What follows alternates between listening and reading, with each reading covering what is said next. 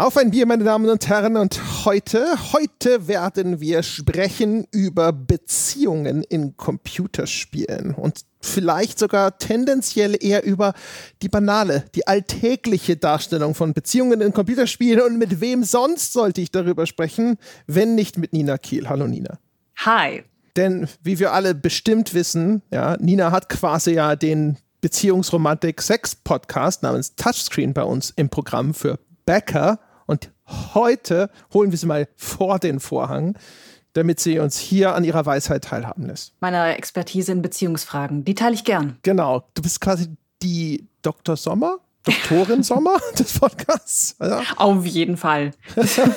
Das beansprucht gern für mich. Also wenn ihr, wenn ihr Fragen habt zu heiklen Themen, dann schreibt mir eine Nachricht übers Forum Antwort genau. nicht. Bitte nicht, bitte mach das nicht, bitte mach das nicht. Ich bin auch bald im Urlaub, also bitte mach es nicht. Ja, genau, ihr werdet lange auf eine Antwort warten müssen. Nina schart quasi schon mit den Hufen, ja? ist schon mit einem halben Bein im Urlaub. Nein, nein, ich bin auch in vollem Bewusstsein und total produktiv dabei. Ja, also, ich meine ja nur so, wie man es halt so ist, so, ne? Du, hast, du wirst doch schon im Urlaubsfieber sein. Du wirst dir doch schon ausmalen, wie das hinterher ist, wie du die, die Seele baumeln lässt und die Beine im, keine Ahnung, in irgendeinem See hältst. Hör auf, mich darauf hinzuweisen, André. Ich habe noch ein paar Tage vor mir. Na gut, okay. Also, wir haben schon äh, vorhin äh, quasi drüber gesprochen. Wir trinken heute kein Bier, Zumindest in meinem Falle kein richtiges. Ich habe ein Hackabschor Naturradler alkoholfrei, das ich trinken werde. ich habe ein Bier, das kein sein durfte, nämlich Leitungswasser. Ja, das, oh Gott, das ist ein Protobier sozusagen. Ja, ja genau. ein, ein Bierembryo. Ja, ich wollte jetzt gerade das Ganze abschließen mit so einem Ploppgeräusch, weil das ist eigentlich eine Bügelflasche und es war ein totaler Blindgänger. Ich habe es nach vorne oh. gedrückt und dann, dann kam so ein ganz, so ein ganz erbärmliches so ein Pfft und du kannst ja noch so einen Sound raussuchen nachträglich reinschneiden. Also das imposanteste Plop, das du finden kannst im Internet. Und ja, dann damit angeben. Ist zu spät, es geht nicht. Jetzt ist der hm. Moment ist einfach vorbei. Dann lass uns über Beziehungen sprechen. Ja, jetzt bin ich, jetzt ist die Stimmung da. ja, für diese Beziehungen auf jeden Fall, die wir hier rausgepickt haben. Genau. Also eine kleine Vorbemerkung. Es ist ein weites Feld, wenn wir sagen, wir sprechen über Beziehungen in Computerspielen. Ähm, wir haben uns vorgenommen, erstens mal so ein bisschen über die Darstellung von eher Beziehungsalltag zu sprechen. Etwas, das in Computerspielen rar, dünn gesät und selten ist. Wir haben uns dafür Beispiele rausgepickt die eigentlich durch die Bank auf die ein oder andere Art mal genau dafür für Aufsehen gesorgt haben. Wir werden sicherlich auch mal hier und da vielleicht noch einen größeren Bogen spannen, aber wir werden uns da an unseren Beispielen ein bisschen entlanghalten, hangeln und uns auch vor allem so ein bisschen an dieses, sagen wir mal, diese, diesen Teilbereich des Themas, da werden wir uns so ein bisschen dran festklammern, damit das Ganze beherrschbar bleibt. Und jetzt denkt ihr vielleicht, Moment, romantische Beziehungen gibt es doch en masse in Spielen. Wie habt ihr denn die Beispiele überhaupt ausgewählt? Da seid ihr wahrscheinlich äh, untergegangen in einer Lawine von Optionen. Dem ist aber gar nicht so, denn romantische Beziehungen sind meistens in gerade in AAA-Spielen ja gar nicht wirklich abgebildet. Man hat sehr oft die Möglichkeit zu flirten und potenzielle PartnerInnen zu umwerben. Und das Ganze mündet dann, wenn erfolgreich, gerne mal in einer Sexszene. Aber die nachfolgenden, wirklich etablierten romantischen Beziehungen, die werden ja fast nie abgebildet. Und deswegen war es tatsächlich gar nicht so schwierig, einzelne Beispiele für diesen Podcast rauszusuchen. Korrekt. Und wir haben wie immer mal so ein bisschen ne, die Sachen genommen, die vielleicht auch viele Leute kennen. Ich verrate mal den Menschen oder ich fange mal an, den Menschen zu verraten, was wir uns rausgepickt haben. Äh, eine Szene, die mir bei sowas auch immer sofort zumindest selber in den Sinn kommt, ist die Szene aus The Darkness. Das ist ein alter Ego-Shooter aus Xbox 360-Zeiten noch. Und da gibt es eine Szene, da besucht der Held, der Protagonist, unsere Spielfigur, seine Freundin in ihrem neuen Apartment. Und es gibt auf einmal eine sehr ruhige, normale, alltägliche Szene der Beziehung zwischen den beiden. Das war damals eine der am meisten zitierten Szenen aus diesem Spiel, hat sicherlich auch mit dafür gesorgt, dass es durchaus ein sehr gutes kritisches Echo bekommen hat. Und genau die Szene haben wir uns als eine von vieren rausgepickt geschickt? Ja, für mich war es ein, eine kleine Überraschung, denn ich wusste natürlich um die Szene, habe aber das Spiel selbst nie gespielt und habe mir, soweit ich mich entsinnen kann, diese eine Szene auch nie komplett angesehen, sondern immer nur wieder davon gehört. Und dementsprechend war das jetzt eine schöne Gelegenheit, mal nachzuholen, was ja in aller Munde war und wovon mir zum Beispiel mein Partner auch schon mal begeistert erzählt hat. Das ist so eine Szene, die hat sich bei vielen Leuten anscheinend so richtig eingebrannt. Nämlich dieser Moment, wenn man als Protagonist des Spiels, Jackie, die Wohnung der Freundin, die heißt Jenny, betritt und mit ihr dann einfach einen ganz, ganz gemütlichen Pärchenabend verbringt, der super unspektakulär verläuft. Genau. Ich will ganz kurz vielleicht mal den Überblick äh, machen, bevor wir ja. anfangen, darüber zu sprechen. Was wir außerdem uns rausgesucht haben, ist Uncharted 4. Das hat am Anfang auch eine ähnliche, schöne Alltagssequenz zwischen Nathan und seiner Frau Elena. Ähm, vielleicht auch noch mal ein bisschen hier und da Bezüge zu späteren Szenen in dem Spiel. Dann haben wir uns außerdem noch ausgesucht Heavy Rain, das ebenfalls mit einer ganz normalen, banalen Familienidylle beginnt. Vielleicht ein bisschen zu banal. Vielleicht ein kleines bisschen. Und dann der Ausreißer, da geht es nämlich tatsächlich um eine Beziehungsanbahnung, ist das Add-on zu The Last of Us namens Left Behind. Ja, und wollen wir jetzt einfach mal mit The Darkness anfangen, da ich da schon dreist vorangeprescht bin? Exakt, so machen wir das. Okay. Also, wie ich schon erwähnt habe, sieht die Szene so aus, dass wir als Jackie, der Protagonist, der langhaarige und äh, Ledermantel tragende aus dem Spiel The Darkness, bei seiner Freundin Jenny äh, eintreffen, mit der er schon eine ganze Weile zusammen zu sein scheint. Sie begrüßt äh, ihn in ihrer neuen Wohnung, die sie gerade erst eingezogen ist. Die Wohnung ist auch noch sehr kahl, aber sie ist halt super glücklich darüber, diesen neuen Wohnraum zu haben. Und äh, man erfährt, dass Jackie Geburtstag hat. Er ist nämlich gerade 21 Jahre alt geworden und Jenny begrüßt ihn dann mit einer Überraschungstorte, obwohl sie genau weiß, dass Jackie kein Geburtstagsfan ist. Aber da wird dann halt etabliert, dass die beiden sich sehr nahe stehen, dass sie, dass sie ihm eine Freude machen möchte und denkt, vielleicht will das ja insgeheim doch, dass man ihn mit sowas überrascht. Und danach folgt dann eigentlich nur, dass die beiden ganz gemütlich auf dem Sofa sitzen nebeneinander und Fernsehen. Genau. Vielleicht noch ein bisschen zu dem Kontext des Spiels, dass das der 21. Geburtstag ist. Das hat auch in dem Spiel eine besondere Bedeutung, weil der Protagonist ist, äh, ich glaube, die ganze Familie, die ganze Blutlinie von Jackie Estacado ist besessen von einer dämonischen Präsenz, der Darkness, der Titelgebenden.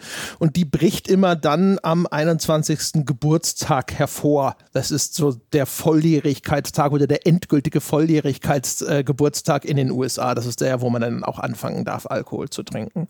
Und dementsprechend hat das sozusagen eine so eine tragische Konnotation, diese Geburtstagsfeier.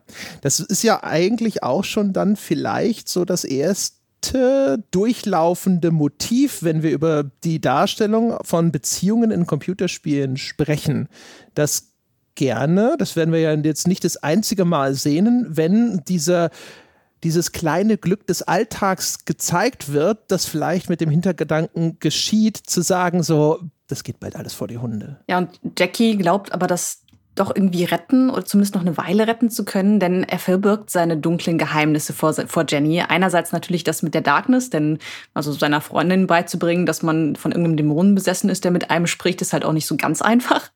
Aber davon abgesehen ist Jackie ja auch in naja, etwas finstere Machenschaften involviert, anscheinend mit der Mafia verstrickt. Und Jenny weiß das alles gar nicht. Sie denkt also, Jackie geht, warum auch immer, angesichts seines Erscheinungsbildes einem ganz normalen Job nach. Und ähm, in dieser Szene hat man scheinbar die Möglichkeit, dieses eine Geheimnis zumindest zu eröffnen, aber Jackie kann sich dann doch nicht dazu durchringen. Und dementsprechend ist die Beziehung natürlich auch keine absolut offene und gesunde. Denn das, das, sind ja zwei essentielle Geheimnisse, die einfach die ganze Zeit verborgen bleiben. Ja, das eine ist so frisch, so dass die Geschichte mit dieser dämonischen Besessenheit, dass man sagen kann, okay, da muss er vielleicht erstmal noch selber mit klarkommen. Aber dass er zu so einer Mafia-Familie gehört, ich glaube, der arbeitet auch schon die ganze Zeit als so eine Art Hitman, ja, also so ein Auftragsmörder. Das heißt, da ist sozusagen eine gehörige Lücke, die da, die da klafft. Das Interessante ist, ähm, wie das Ganze natürlich einmal inszeniert ist, aber dann aber auch, welche Funktion es in dem Spiel hat. Ich finde, die Inszenierung ist tatsächlich was Besonderes und auch zu Recht damals sehr viel gelobt worden, weil es so eine schöne, ruhige Szene ist und die auch relativ gut einen Kontrapunkt in dem Spiel bietet. Also dann, man hat schon relativ kurze Zeit vorher massenweise Leute erschossen. Man ist konfrontiert mit diesen komischen, düsteren, dämonischen Schlangenarmen, die da auf einmal aus Jackie rauswachsen und die auch so sag ich mal, wie so boshafte Botschaften aus dem Unterbewusstsein immer sehr, sehr düstere Dinge zu ihm sagen und ihn so ein bisschen auf die dunkle Seite der Macht verführen wollen. Das ist so ein bisschen wie bei Luke Skywalker. Und jetzt hat man auf einmal diesen Ort der Ruhe in dem Spiel. Da ist keinerlei Gegner, da ist nichts Bedrohliches und es ist auf einfach nur eine Szene, die extrem ruhig ist, die relativ langsam dann auch ausgespielt wird und wo man halt einfach auf einer Couch sitzen und Fernseh schauen kann. Ja, und diese Szene zeichnet sich durch zwei besondere inszenatorische Kniffe aus. Einmal dadurch, dass sofort etabliert wird, wie gut die beiden sich kennen, wie vertraut sie miteinander sind. Denn ähm, Jenny bezeichnet ihn dann zum Beispiel äh, als Red Face. Und das würde man ja nicht jemandem sagen, mit dem man gerade erst zusammengekommen ist. Da, da zeigt sich dann so eine gewisse Vertrautheit oder auch, dass sie um seine Aversion gegen Geburtstage weiß, auch die Art, wie sie sich begrüßen und sie mit ihm redet. Da wird halt direkt total deutlich, dass die beiden vertraut miteinander sind. Das ist der eine Punkt. Und der andere, wie wir da rein noch zusätzlich reingebracht werden. Wir werden ja quasi selbst in die Szene reingeholt, denn ein guter Teil des Spiels spielt sich ja in der Ego-Perspektive ab. Und am Anfang dieser Szene sehen wir zwar auch Jackie, also betrachten wir das Ganze von außen, aber ab dem Moment, wo es besonders intim wird in dieser Szene, wo die beiden sich von der Küche auf das Sofa verlagern, da wechseln wir wieder in die Ego-Perspektive und dadurch sind wir einfach viel mehr selbst mitten im Geschehen. Das Ganze wirkt viel intimer, als es sonst der Fall wäre. Ja, das mit den, äh, den Dialogen und den Hinweisen, die die einem geben darauf, wie intim diese Beziehung ist, finde ich sowieso ganz interessant. Da gibt es ja auch andere Sachen, ähm, die einigermaßen zumindest geschickt gelöst sind, insbesondere auch für ein Spiel in dieser Zeit noch. Ähm, dass Jenny zum Beispiel äh, davon erzählt, dass das jetzt ihr neues Apartment ist und sie ist ja auch total begeistert. Und wenn man das Apartment so sieht, dann denkt man so, ah, Okay. Semi-gemütlich. Ne? Das ist so das Geilste. Ne? Ist vielleicht auch noch nicht komplett eingerichtet. Da sind vielleicht noch ein, zwei Sachen in irgendwelchen Umzugskartons, aber es ist spartanisch. Es wirkt hässlich. Die Welt von The Darkness ist sowieso sehr grau, desaturiert, nicht so ein einladender Ort. Und ähm, dass sie so begeistert davon ist, dass sie dieses Apartment jetzt hat, das legt nahe, okay, die beiden leben nicht im Luxus. Die freut sich irrsinnig über so ein kleines schrottiges Apartment. Das ist offensichtlich schon ein großer Wurf für sie. Und es bedeutet auch einen gewissen Schritt in eine Autonomie für Jenny offensichtlich. Das sieht man auch hinterher, wenn sie dann auf der, auf der Couch sitzt zusammen mit Jackie, wo sie dann sagt, so, du hättest wohl gerne die Fernbedienung, ne? Aber es ist mein Apartment, also auch meine Fernbedienung. Das wäre so ein bisschen so ein Ausdruck ne, von Freiheit, als ob sie vielleicht vorher noch bei der Mutter gewohnt hätte oder so. Ja, und auch da zeichnet sich ab, wie fröhlich und quirlig Jenny als Charakter ist. Sie ist halt so der Kontrast zu Jackie, der wirklich kaum ein Wort rausbringt, im Erscheinungsbild schon sehr düster ist und auch im Hinblick auf seine Persönlichkeit, nicht nur wegen dieser Darkness, die er plötzlich in sich entdeckt. Offensichtlich ist er einfach dieser sehr introvertierte Typ. Und Jenny ist äh, ein harter Kontrast dazu. Sie ist halt super aufgeweckt, freut sich anscheinend über alles, ist auch total glücklich mit ihrem, naja, sehr gegensätzlichen Pendant und einfach zufrieden damit, Zeit mit ihm zu verbringen. Du hast ja, du hast die beiden ja so als Yin und Yang bezeichnet, ne? Ja, genau. Dass die beiden sich so ergänzen, beziehungsweise quasi auch ein bisschen ausgleichen. Ja, sie sind halt in zweierlei Hinsicht oder sozusagen kann man hier so Stereotype oder Klischees entdecken. Also zum einen ist es ja ein nettes, dieses Gegensätze ziehen sich an, ist ja sogar im Volksmund ein Sprüchlein. Ne? So die, und die Idee, dass ein Paar sich gegenseitig ergänzt, dass der eine halt eher introvertiert ist und der andere dafür eher extrovertiert und dass das dann sozusagen ne, in allen Lebenslagen decken sie dann ab, was gerade gefordert ist. Ähm, das sieht man ja relativ häufig. Oder auch überhaupt ist es ein das ist ein Mittel, das Autoren natürlich gerne nehmen, weil es erstens Spannungen erzeugen kann zwischen den beiden Figuren. Das heißt, das ist eine Möglichkeit, wo man halt einfach Konflikt herstellen kann, aber es macht auch zwei Figuren deutlich interessanter. Das ist hinterher auch nochmal ähnlich, wenn wir über ähm, The Last of Us Left Behind sprechen, wo die beiden Charaktere auch jetzt nicht unbedingt so schlimm wie in The Darkness, wo sie geradezu komplette Nord-Süd-Gegenpole sind, aber wo sie auch so ein bisschen als Gegen gegensätzliche Persönlichkeiten inszeniert werden, die halt vielleicht genau deswegen so die Lücke ausfüllen, die der andere vielleicht in seiner Persönlichkeit jeweils hat. Wie weit das tatsächlich in der Realität bei realen Beziehungen so gut funktioniert, steht sicherlich auf einem anderen Blatt. Aber das ist etwas, das trifft man halt einfach in der Darstellung von Beziehungen in der Popkultur insgesamt relativ häufig.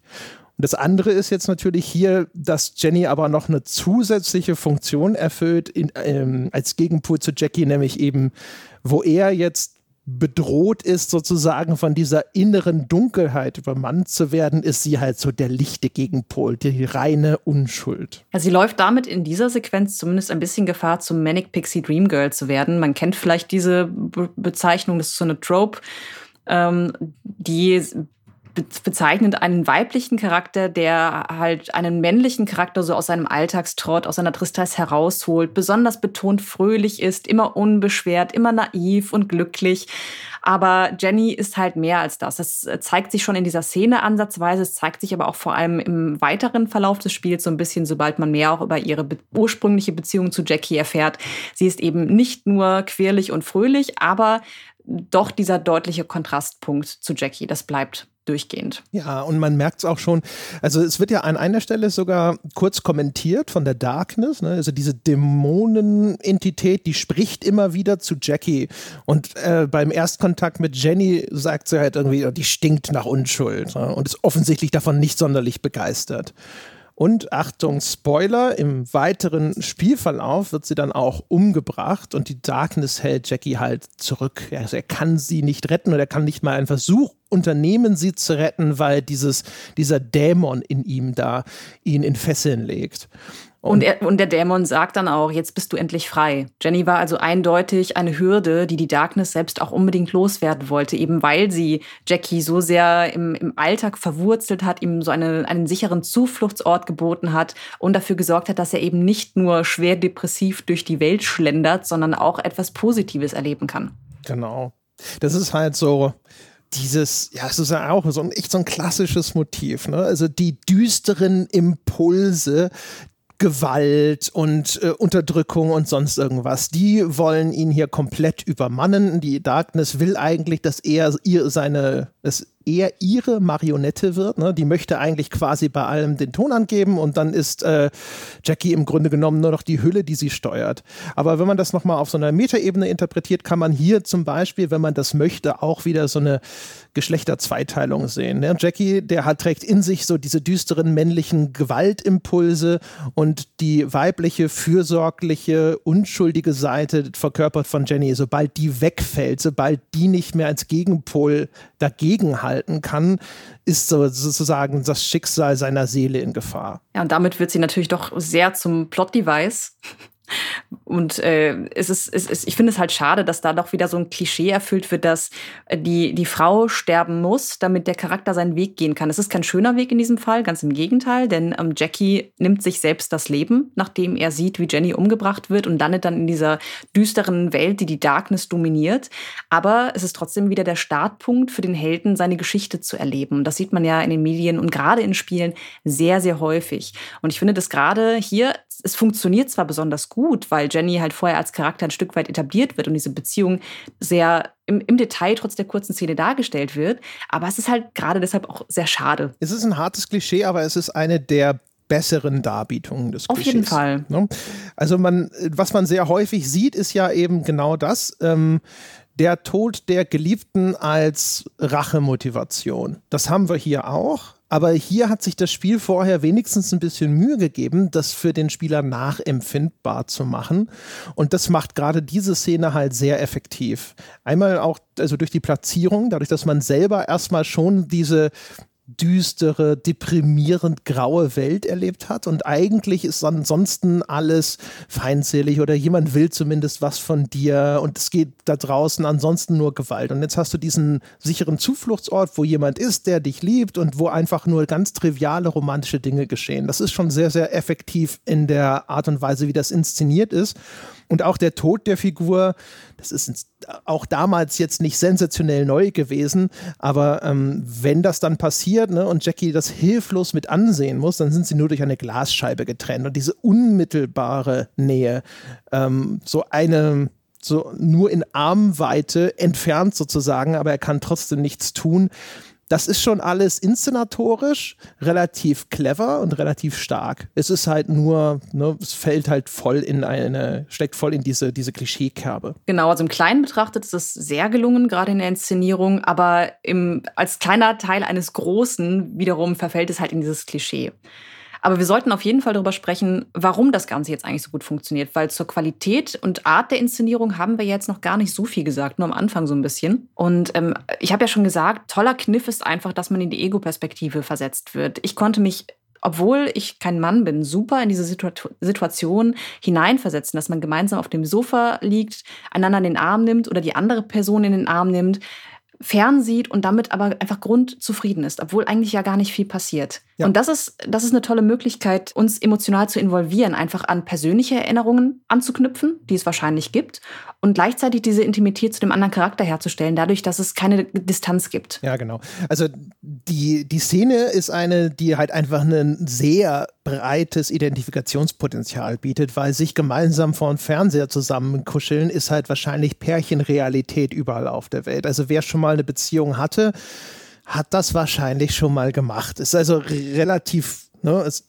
Ausnahmen bestätigen die Regel. Und jetzt äh, beziehe ich mich natürlich auf die Lebensrealität bei uns in der westlichen Welt. Und wenn das irgendjemand ist, der in großer Armut aufwächst oder auf dem, auf dem Lande oder sonst wo, mag das nochmal ein bisschen anders sein. Aber für den Spieler, den man hier voraussetzen kann, wahrscheinlich etwas, wo halt sehr viele Leute sagen werden, so, ach cool, daran kann ich mich auch erinnern, das habe ich auch immer gemocht. Und man kann auch verstehen, dass jemand, der vorher die ganze Zeit draußen rumläuft und Leute über den Haufen schießen muss, schon echt froh ist, wenn er einfach mal nur ruhig auf der Couch sitzen darf. Auf jeden Fall. Warum Jackie kaum ein Wort rausbringt, ist total nachvollziehbar. Es war für mich aber auch ein kleines Problem. Da, da endete die Identifikationsmöglichkeit so ein bisschen, denn zwischen den beiden entwickelt sich zwar schon eine Chemie, aber wenig Dynamik. Einfach deshalb, weil Jenny die ganze Zeit auf ihn einredet und weil Jackie das, das obligatorische Grundgeräusch so rausbringt im Wesentlichen. Er sagt halt kaum was, er ist total einsilbig und äh, wirkt ein bisschen bisschen wie ein Holzklotz. Ja, der Absolut ist halt nachvollziehbar. Der, der Absolut taffe, nachvollziehbar. Äh, Eigenbrötler, ne? Ja, ja, genau. Und ich meine, das, das gibt es durchaus. Es gibt solche Beziehungen, wo die eine Person halt das meiste Reden übernimmt, die andere Person eher schweigt und beide trotzdem glücklich damit sind. Aber das macht die Szene weniger nachvollziehbar für mich, beziehungsweise diese Beziehungsdynamik weniger nachvollziehbar für mich. Und ich kann verstehen, warum das nicht so ist, wegen dieser dramatischen Ereignisse, die ihm vorangehen. Aber ich hätte mir gewünscht, dass Jackie in dieser Situation ein bisschen bisschen aus seiner Rolle fallen darf, dass er sich etwas fallen lässt, etwas verletzlicher macht, ein bisschen öffnet, denn dann wäre, wäre der Charakter auch interessanter geworden. Hätte man auch nur einen Moment aufblitzen sehen, wo er wirklich schwach wird. Ich meine, es gibt einen Moment, wo er Jenny seine Liebe gestehen möchte, aber wenn man diese Option auswählt, dann sagt das nicht. Das ist ganz cool gemacht, aber dementsprechend gibt es keine Schwäche, die er ihr gegenüber zeigt. Und das hätte ich mir gewünscht, um dieses, diese Beziehung wirklich authentisch zu machen. Denn so ist es ein bisschen einseitig. Ja, vor allem, wenn man, man könnte ja sagen, so, na ja, vielleicht sind die jetzt noch nicht so lange zusammen, aber die Geschichte von Jackie und Jenny ist ja eigentlich, dass sie sogar zusammen im gleichen Waisenhaus aufgewachsen sind. Das heißt, es ist so die Jugendliebe. Die kennen sich schon ewig. Man sollte meinen, dass er inzwischen doch ein bisschen weiter ist, sich zu öffnen in dieser Beziehung. Ja. Überhaupt ist die Szene nicht so gut gealtert. Ich hatte die in wirklich relativ guter, warmer Erinnerung. Und wenn man es jetzt nochmal sieht, denkt man so, heilige Scheiße. Das ganze Voice Acting ist nicht so geil. Das ist die Performance Capture, vor allem, weil wir jetzt uns für diesen Podcast ja auch noch sowas wie Uncharted und äh, Last of Us angeschaut haben, was halt technisch so unglaublich viel weiter ist, was Gesichtsanimationen und so angeht. Das ist schon ein echt, echt harter Kontrast. Ja, den sehe ich vor allem auf der Dialogqualität-Ebene. Die Texte sind halt so ein bisschen durchwachsen. Ich finde aber die Darbietung der Texte gar nicht so schlecht. Also klar, die Gesichter sind total steif. Das liegt aber natürlich daran, dass das Spiel halt schon einige Jahre auf dem Buckel hat. Aber die Synchronisation finde ich gar nicht mal so verkehrt, denn es wurden ja damals auch ausschließlich professionelle SchauspielerInnen äh, angeheuert. Und gerade Lauren Ambrose, die man vielleicht aus Six Feet Under kennt, als Jenny, finde ich ziemlich gut. Gerade am Ende in der Sterbeszene. Hier etwas weniger, weil sie auch nicht ganz so viel zu tun hat und Jackie natürlich noch weniger mit seinen wenigen einsilbigen Antworten. Aber gerade dann, wenn sie sich mit ihrem Tod konfrontiert sieht. Da gibt sie schon einiges. Also das finde ich ziemlich gut gemacht. Das ist cool, ja. Aber in der Szene sind so ein paar Sachen am Anfang, wenn sie da so quirlig ist äh, mit dem Geburtstag. Äh, nicht ganz so perfekt. Und halt, äh, die, das, ja, also Jackie als Figur ist halt viel zu still. Ne? Es gibt ja dann auch so, so Szenen, wo sie dann äh, ihn quasi adressiert nochmal. So, naja, bist du aber still heute? Und du denkst dir so, ja, ja, ja er ist echt still heute. Anscheinend ist er das aber immer. Warum fällt dir das jetzt auf? das ist halt schon so. Und du denkst so, nee, das würde doch keiner machen. Und du siehst natürlich jetzt, das ist der Nachteil, bei dieser Ego-Perspektive, du siehst nicht die, die Mimik deiner eigenen Spielfigur. Äh, für dich wirkt das halt so, als ob sie wirklich so ein bisschen mit der Wand redet und du denkst dir so, ja, komm, jetzt lass mich was sagen. Ja, aber sie redet ja auch mit der Wand. Also ich glaube, seine Mimik würde da überhaupt nicht nichts an der Situation ändern, denn zwischendurch sehen wir ja sein Gesicht und er verzieht ja wirklich keine Miene. Ja. Er ist ja wirklich durch und durch dieser prototypische 90er Jahre Grufti-Charakter, wie du auch in unsere Notizen geschrieben hast. Ne? Also ich meinte, mich reißt total raus, dass er aussieht wie eine Kombination aus Tommy Wiseau, Tony Soprano und der Protagonist aus Hatred. So was, was die Gesichtsphysiognomie betrifft und natürlich die Kleidung ist halt wirklich, er hat lange schwarze Haare, diesen schwarzen Ledermantel, ist komplett in schwarz gekleidet und zeigt überhaupt keine Regungen. Und dementsprechend ist er ja eigentlich wirklich eine Wand. Und ich frage mich, wie Jenny das aushält. ja, mich erinnert er total immer an den Bösewicht aus The Crow. Um, ähm, The Darkness und The Crow sind ja beides so 90er Jahre äh, oder mit 90er Comics. Ne? Auch die Verfilmung von The Crow, ich weiß gar nicht, wann die gewesen ist, 94 rum, keine Ahnung. 94 oder 95 war das, ja. Grob, ja.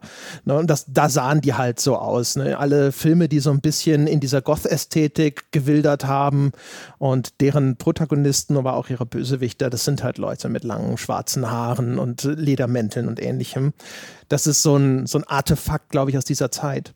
Anderes äh, Ding aus der Zeit, was man heutzutage vielleicht gar nicht mehr so positiv wahrnimmt, ist die Art und Weise auch, wie Jenny dargestellt wird. Damals war es noch nicht selbstverständlich, dass man einen vergleichsweise natürlichen weiblichen Charakter in einem Computerspiel hatte. Stimmt, ja. Und das war damals sehr positiv. Die hat sogar einen Lippenpiercing, also eine etwas, das einen nicht, nicht einem konventionellen Schönheitsideal folgt. Etwas, was man damals durchaus auch noch als ungewöhnlich betrachten durfte. Wahrscheinlich sogar bis heute. Ich wüsste gar nicht, wie viele Computerspielcharaktere bis heute in, mit Piercings rumlaufen und nicht äh, in einem postapokalyptischen Irgendwas-Spiel auftreten.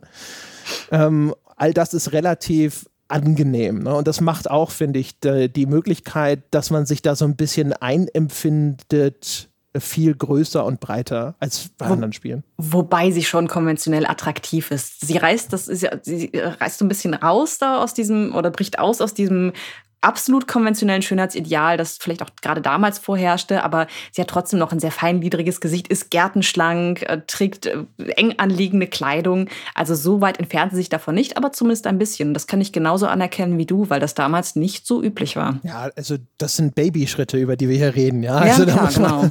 das, gerade dem Computerspiel in 2007, ja, da ist es mal zwei Schritte gegangen, ohne auf die Nase zu fallen. Da musste man schon mal sagen, gut gemacht. Ne? Absolut, aber aus heutiger Sicht kann man halt anmerken, so ein großer Schritt war es dann doch nicht. Einer, den man anerkennen kann, aber sie war eben trotzdem sehr, sehr hübsch. Ja. Also keine Frau, Nein, bei der also, man sich gedacht hat, oh nee, mit der will ich jetzt aber nicht auf dem Sofa sitzen. also, Jackie, Mann, Junge, ne, du kannst doch ja. Du hübscher Junge. Eben. Könntest doch auch eine andere Frau Dramabengel wie du, ja, hier äh, Mafia-Connections, so, du kannst du doch alle haben. Nee, so war das nicht. Was äh, übrigens ein äh, bisschen ulkig ist, ich weiß gar nicht, wahrscheinlich macht das die Szene durchaus auch äh, effektiv ist. Ähm, man ist jetzt gar nicht mal so, äh, so, so, so unrealistisch, weil also Jack, Jackie ist deutlich größer. Dadurch, dass man das Ganze aus der Ego-Perspektive spielt, hat man also auf Jenny auch ständig so eine Perspektive, man schaut zu ihr herunter und dann schaut sie mit großen Augen zu einem auf.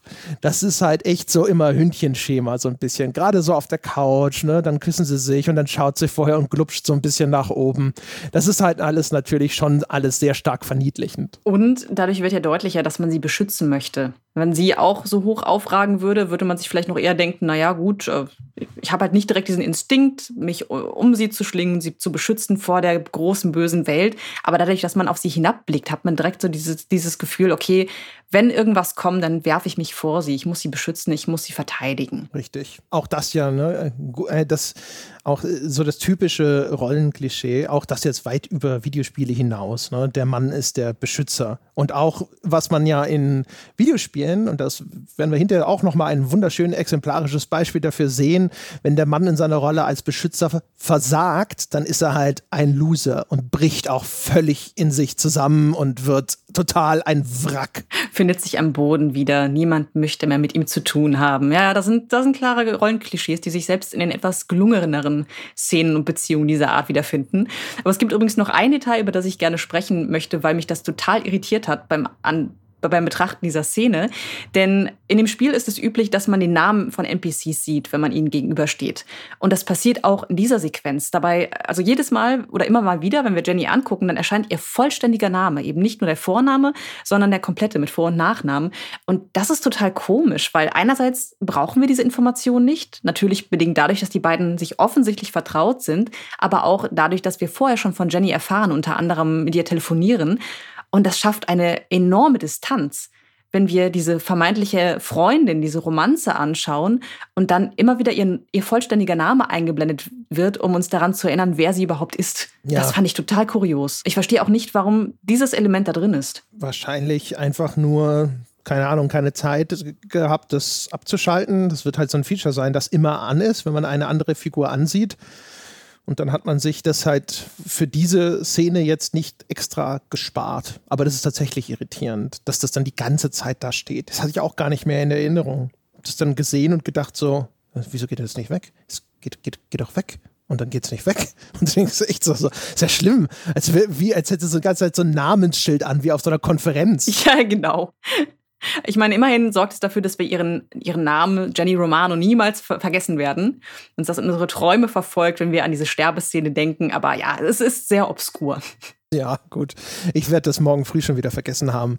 Ich, ich, also, dass das Jenny ist, das wusste ich tatsächlich alles noch, aber den Nachnamen, das hatte ich überhaupt nicht mehr im Sinn und den werde ich auch ganz schnell wieder vergessen haben. Aber summa summarum, durchaus eine, eine coole Szene, auch eine coole Szene in ihrer Zeit. Nicht so sensationell gut gealtert, aber trotzdem ziemlich effektiv in dem, was sie da macht und in der Funktion, die sie da erfüllt. Auch finde ich in, in der variablen Länge.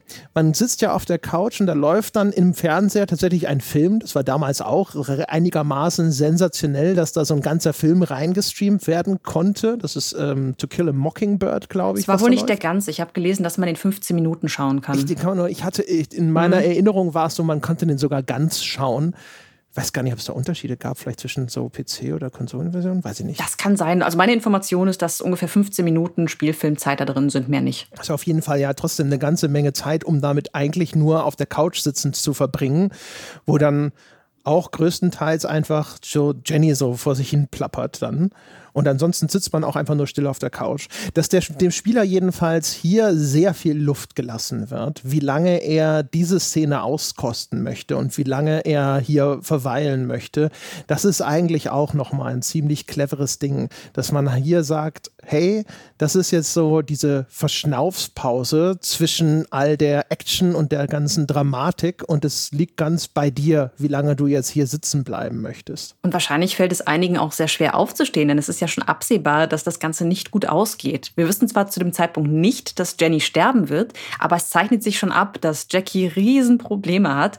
Er wird ja nun auch von seinem Onkel Paulie, dem, dem Mafia-Boss, äh, gesucht und hat, sollte, glaube ich, vorher sogar schon erschossen werden von seinen Handlangern. Also wir wissen absolut, dass diese Beziehung keine wirkliche Zukunft hat.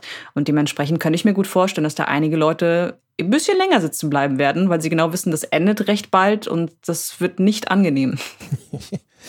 ja, und ich weiß gar nicht. Ich stelle mir vor, tatsächlich, wenn man ähm, sich auf diese Szene so ein bisschen einlässt, ist es ja auch ein Moment, wo man so wie man im wahren Leben halt auch nicht direkt sagen würde, so, ja, jetzt war ich fünf Minuten hier, danke für die Geburtstagskuchen, äh, ich hau dann wieder ab. Sondern was ist, du denkst, dir, ja, jetzt, jetzt komm, jetzt schau dir halt noch ein bisschen diesen Film an, jetzt sei mal nicht so, wie sieht denn das aus? Ja, was sollen die Jenny von dir denken, wenn du jetzt direkt wieder aufstehst? Ja, ich werde zwar gesucht von der Mafia und blicke meinem Tod ins Gesicht und ich bin besessen von einem Dämon, aber jetzt kann ich auch noch zehn Minuten sitzen bleiben. Ja, eben. Ja. Ein bisschen ist ein Klassiker der Film, also ein bisschen den eigenen Horizont erweitern ist ja auch nicht schlecht. Ja, wo, wobei eines noch, die beiden schneiden ja den Kuchen nie an. Das, ist, äh, das, das, stört mich sehr. Dieser Kuchen steht da in der Küche unangetastet und keiner isst ihn. Ja, das ist unrealistisch. Total. Der, ich hätte ihn längst weggefuttert. Also da, zumindest hätte man sich mal ein Stück mit vor den Fernseher genommen. Ja, ja. na gut. Aber die Kerzen hat er ausgepustet. das stimmt, auf explizite Aufforderung. ja, genau. Ja, jedenfalls kann man echt festhalten, dass die, die Szene natürlich bedingt gut gealtert ist, dass sie einige Probleme hat, aber sie war ja einfach so ein Vorreiter. Denn also ich zumindest wüsste nicht, dass es vor in einem Spiel schon mal was Vergleichbares gab. Hast du da irgendein Beispiel parat? Etwas, was äh, sich in dieser Bedachtheit mit einem relativ alltäglichen Moment in einer Beziehung befasst, glaube ich nicht, dass mir da was einfällt. Dass dieser Mechanismus selbstverständlich, ne, ähm, der Held erinnert sich an die Idylle, die sein Leben mal gewesen ist, ja, und das zerstört wurde von Bösewicht XY. Also Max Payne zum Beispiel hat ja auch ständig Echos seines früheren Lebens sozusagen. Aber, ja, aber das sind ja Rückblenden. Da erleben anderes, wir es nicht ja. selbst. Das ist nicht interaktiv. Und gerade das ist ja die Stärke dieser Szene. Ja, genau. Oder auch, aber auch, ähm, sag ich mal, was da ausgespielt wird und auch in welcher Ausführlichkeit für einen an sich vergleichsweise recht banalen Vorgang würde mir nicht viel einfallen, ehrlich gesagt. Also es ist durchaus möglich, dass es da noch irgendwo in der Computerspielhistorie was gibt, aber mir fällt es gerade nicht ein. Es gab schon einen Grund, warum das damals sehr viel Aufsehen auf sich gezogen hat, glaube ich. Und dann womöglich auch einige der Szenen beeinflusst hat, über die wir jetzt noch sprechen werden, oder zumindest eine ganz bestimmte Szene. Ich meine die Szene aus Uncharted 4. Du hast dir gerade schon unsere Beispiele vorgestellt das ist ganz am Anfang des vierten Teils eine auch relativ kurze Szene, wo wir den nun auch halbwegs banalen Alltag von Nathan Drake und Elena Fischer mitbekommen. Die beiden sitzen in ihrem eigenen Haus mittlerweile und äh, Nathan kommt halt runter, findet Elena arbeitend vor, und die beiden essen einfach zu Abend und tauschen sich aus. Das ist im Grunde schon das ganze Setting, das sich so ausspielt. Also auch etwas total Alltägliches, an sich Unspektakuläres. Aber wie es dargestellt wird, ist unglaublich gut gelungen und vielleicht sogar meine Lieblingsszene von all den Beispielen, die wir hier anbringen. Ja, würde ich so, so, unterschreiben. Ist eindeutig die beste von denen, die wir hier haben. Ein bisschen schwierig, das mit, der, ähm, mit dem La The Last of Us zu vergleichen, wie gesagt, ja. weil es unterschiedliche Beziehungsstadien sind. Dramaturgisch wirksamer ist vielleicht dann tatsächlich hinter The Last of Us Left Behind, aber das ist so ein bisschen außer Konkurrenz. Genau, es ist ja auch eine ganz andere Form der Inszenierung. Hier haben wir auf jeden Fall eine bereits etablierte Beziehung. Die hat sich ja über die ersten drei Teile der Reihe langsam entwickelt. Jetzt sind die beiden beiden sesshaft geworden, sind auch wirklich aufeinander ab eingestimmt und das merkt man in dieser Szene unmittelbar. Ich habe Uncharted nie wirklich gespielt. Das ist eine der Reihen, die ich leider vernachlässigt habe, immer noch nachholen möchte. Dementsprechend wusste ich vorher, vor dieser Szene, gar nicht so viel über die Beziehung zwischen den beiden. Aber mir ist direkt klar geworden, wie die beiden zueinander stehen. Denn sie sind, also dass sie offensichtlich schon länger liiert sind, das sehen wir dadurch, dass sie natürlich im gleichen Haus leben, durch die Eheringe, die beide tragen, aber auch durch diese Art der Alltagsroutine, die äh, einerseits eingespielt ist, aber andererseits auch total dynamisch und liebevoll. Denn man merkt so, die haben ihre Abläufe. Elena erledigt gerade noch ihre Arbeit, hat aber schon mal eben gekocht und Nathan holt dann die Teller rüber, damit die beiden essen können. Und das alles wirkt ja nicht langweilig, obwohl es so banal ist. Das ist sehr, sehr schön anzusehen. Ja, also das ist ähm, die Hightech-Version der Szene aus The Darkness, wenn man so möchte.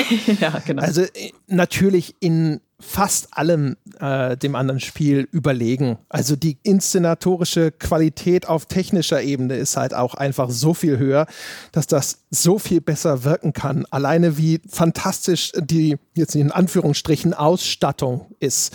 Ähm, die ganze Wohnung, wie die eingerichtet ist. Der Kühlschrank ist halt schön vollgestopft mit Zeug. Da sind auch Sachen, die sind wie in so Tupperdösen. Da ist ähm, altes Essen, das sie irgendwo mal zum Mitnehmen mitgenommen haben, das halt im Kühlschrank gelandet ist. Da steht dreckiges Geschirr schon mal in der Spüle und, und, und. Das heißt, es ist erstmal ein Haushalt, der tatsächlich bewohnt aussieht.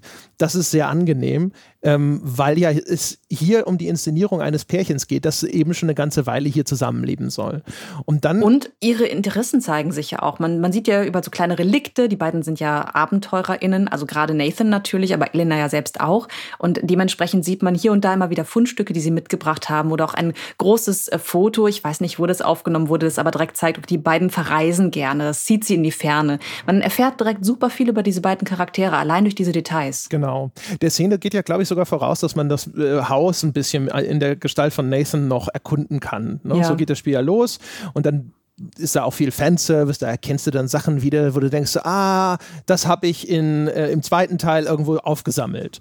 Und dieser Zustand der Beziehung ist im Grunde genommen ja sogar eine Kulmination dessen, was über die Beziehung erzählt wurde in den vorhergehenden Teilen. Also im ersten Teil lernen sie sich kennen und lieben. Irgendwo zwischen Teil 1 und 2, glaube ich, heiraten die dann. Und in Teil 2 geht es dann auch schon im Grunde genommen los damit, dass es so einen so ein Tauziehen darum geht. Die beiden wollen zusammen sein, aber Elena will eigentlich vielleicht nicht ständig fürchten müssen, dass Nathan Drake irgendwo zerquetscht wiederkommt. Ja, will vielleicht auch selber nicht immer ständig ihr Leben riskieren. Und Nathan Drake kann so von diesem ja auch meist zutiefst illegalen Abenteurer-Dasein nicht so richtig äh, lassen. Und ähm, das ist auch der Konflikt, der dann hier wieder gleich aufgegriffen wird. Die beiden sitzen da, sie haben dieses hübsch arrangierte häusliche Leben, sie könnten relativ glücklich sein und Nathan Drake starrt aber versonnen auf das Bild vom, keine Ahnung, Amazonas oder irgendeinem irgendwelche Hügel, die überwachsen sind von sowas, das so ein bisschen Regenwald ähnlich anmutet und wo man schon das Gefühl hat, so, ah, da zieht es ihn immer noch nach draußen. Und sie merkt es sofort, aber nimmt ihm das nicht wirklich übel. Das fand ich so schön, denn eigentlich erzählt sie gerade von ihrem Artikel, den sie just fertiggestellt hat und während sie erzählt, schweift er aber ab, blickt halt stark in diese Leere, schaut sich das Bild an, stellt sich vor, wie er rauszieht in die weiße, weite Welt und äh, sie merkt natürlich, dass er nicht zuhört, zieht ihn dann damit so ein bisschen auf, ist also gar nicht mal übel gelaunt deswegen, sondern sie kennt das anscheinend schon von ihm und weiß aber auch um dieses Problem, weiß, dass er unbedingt wieder raus möchte in die Welt und versteht das und bietet ihm dann auch direkt an, einen Auftrag anzunehmen in Malaysia, der wohl legal sein soll. Das ist also nicht das übliche Beuteschema für Nathan, sondern etwas, das wirklich äh,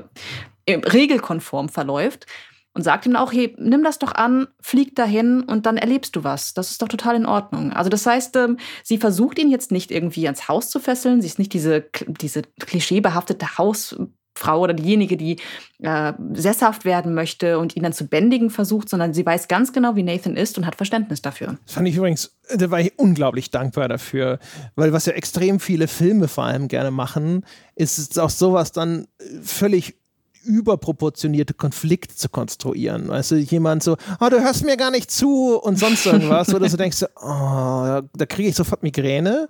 Und ähm, das mag es geben, wenn sowas dann halt einfach ständig passiert ne? und wenn jemand sich überhaupt nicht mehr für den anderen interessiert. Aber hier ist halt so eine angenehme Normalität äh, spürbar, weil wenn man selber irgendwo zu Hause mit Freund, Freundin, Ehefrau, Ehemann oder sonst irgendwem zusammensitzt, äh, dann flippt ja auch nicht jeder sofort aus, wenn man sich irgendwo mal den kleinsten Fehltritt leistet, sondern im Zweifelsfalle wird es entweder einfach nur stillschweigend übergangen oder man wird kurz darauf hingewiesen, aber eben auf liebevolle Art und Weise, wie das hier auch passiert.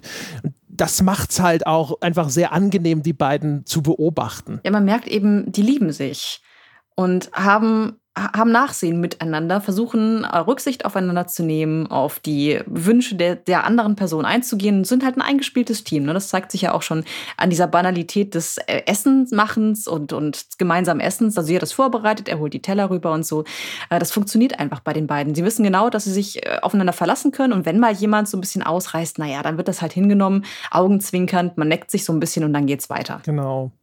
Eine Sache, wo ich einen, für mich zumindest eine Einschränkung machen würde, würde, ist, ähm, ja, die ganzen Uncharted-Spiele, die inszenieren die Elena auch als, sie ist halt selber, sie ist zwar Journalistin, aber sie ist auch selber kompetente Abenteurerin und sonst irgendwas. Sie ist aber schon in gewissen Grenzen, finde ich, immer der domestizierende Faktor für Nathan Drake.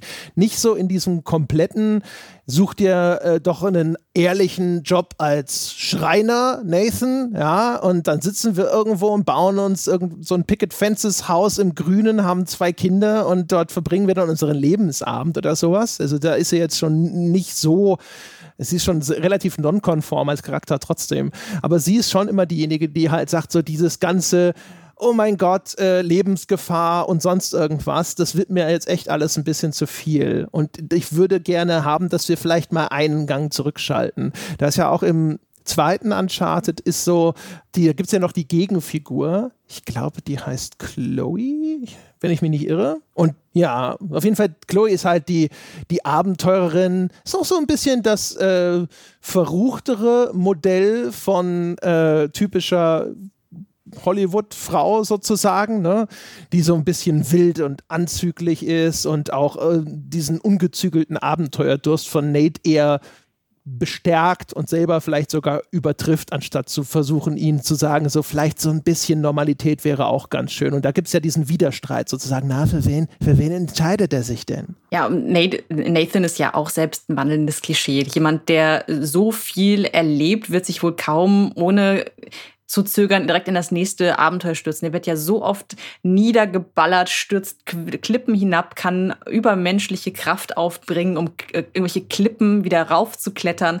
Er ist natürlich auch ein total überzeichneter Charakter und ähm, ja, beide sind auf jeden Fall klischeebehaftet, aber kommen in der Mitte dann doch wieder irgendwie zusammen. Das ist ganz faszinierend, dass es überhaupt funktioniert. Ja, und es ist halt so, in, innerhalb des, dieses Universums und seiner Logik, da äh, funktioniert das alles irgendwie ganz schön.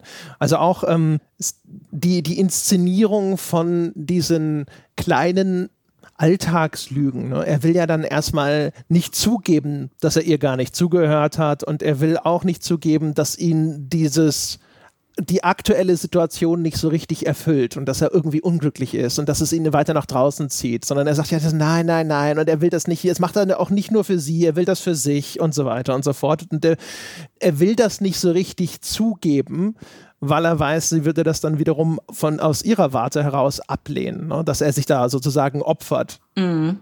Übrigens, apropos Lüge, das ist ja ganz interessant, dass ausgerechnet dieser Moment auch interaktiv ist. Ne? Wir sprechen nicht über eine reine Filmsequenz, sondern haben hier und da auch die Gelegenheit, mal Eingaben zu tätigen, beziehungsweise später dann sogar noch Playstation zu spielen, was auch sehr nett ist. Aber gerade in dem Moment kann man sich selbst entscheiden, was man auf ihre Frage antwortet, wovon sie denn gerade gesprochen hat oder wovon ihr Artikel handelt. Und notgedrungen sind das, sind das alles Lügen, also egal was er auswählt, er weiß es ja offensichtlich nicht, sondern muss raten. Ähm, und dass man dann quasi damit dass man sich da als ja, Komplize mitschuldig macht. Ja. Genau, mitschuldig macht. Das ist äh, sehr lustig. Ich, hätte, ich war überrascht davon, dass man gerade da eine Eingabe tätigen kann. Das äh, war ein bisschen komisch, Fun aber irgendwie nett. Funktioniert auch ganz nett äh, als Gag natürlich, weil halt alle mhm. drei äh, möglichen Optionen, die du auswählen kannst, natürlich ein bisschen bescheuert sind. Und du als Spieler hast äh, noch so ein bisschen gehört, was sie denn da gesagt hat. Ne?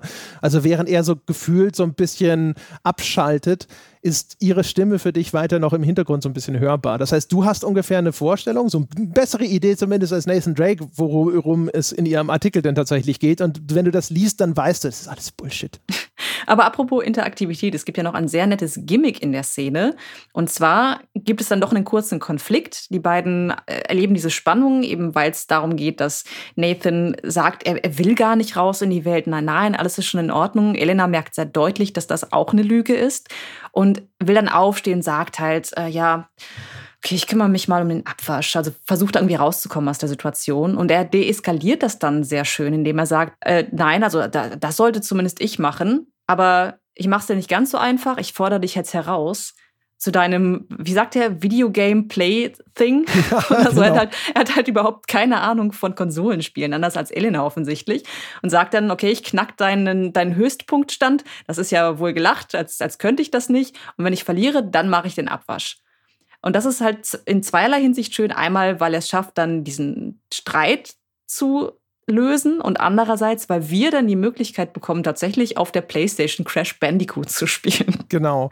Was das nicht, ist so kurios. Was nicht sogar umgekehrt? Was nicht so, dass er jetzt quasi der Güter halber sozusagen den Abwasch machen wollte und sie so, nee, jetzt lass mal und dann sagt er so, jetzt komm, lass mich wenigstens äh, hier diesen Highscore schlagen und dann darf er den Abwasch machen, um, um sozusagen Oder seine so. Schuld reinzuwaschen.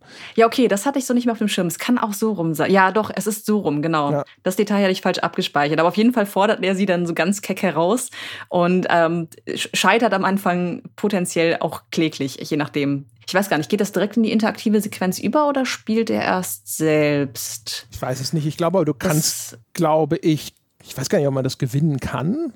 Also ich habe es zumindest nie geschafft, aber das kann auch einfach an meiner Unfähigkeit in Crash Bandicoot gelegen haben. Ist auf jeden War Fall ja auch kein leichtes Spiel, ne? Also es ist schon so ein bisschen darauf angelegt, ja. dass man immer mal wieder in Schluchten fällt und es nicht schafft. Ist halt vor allem natürlich äh, brillant gemacht, weil das funktioniert auf mehreren Ebenen.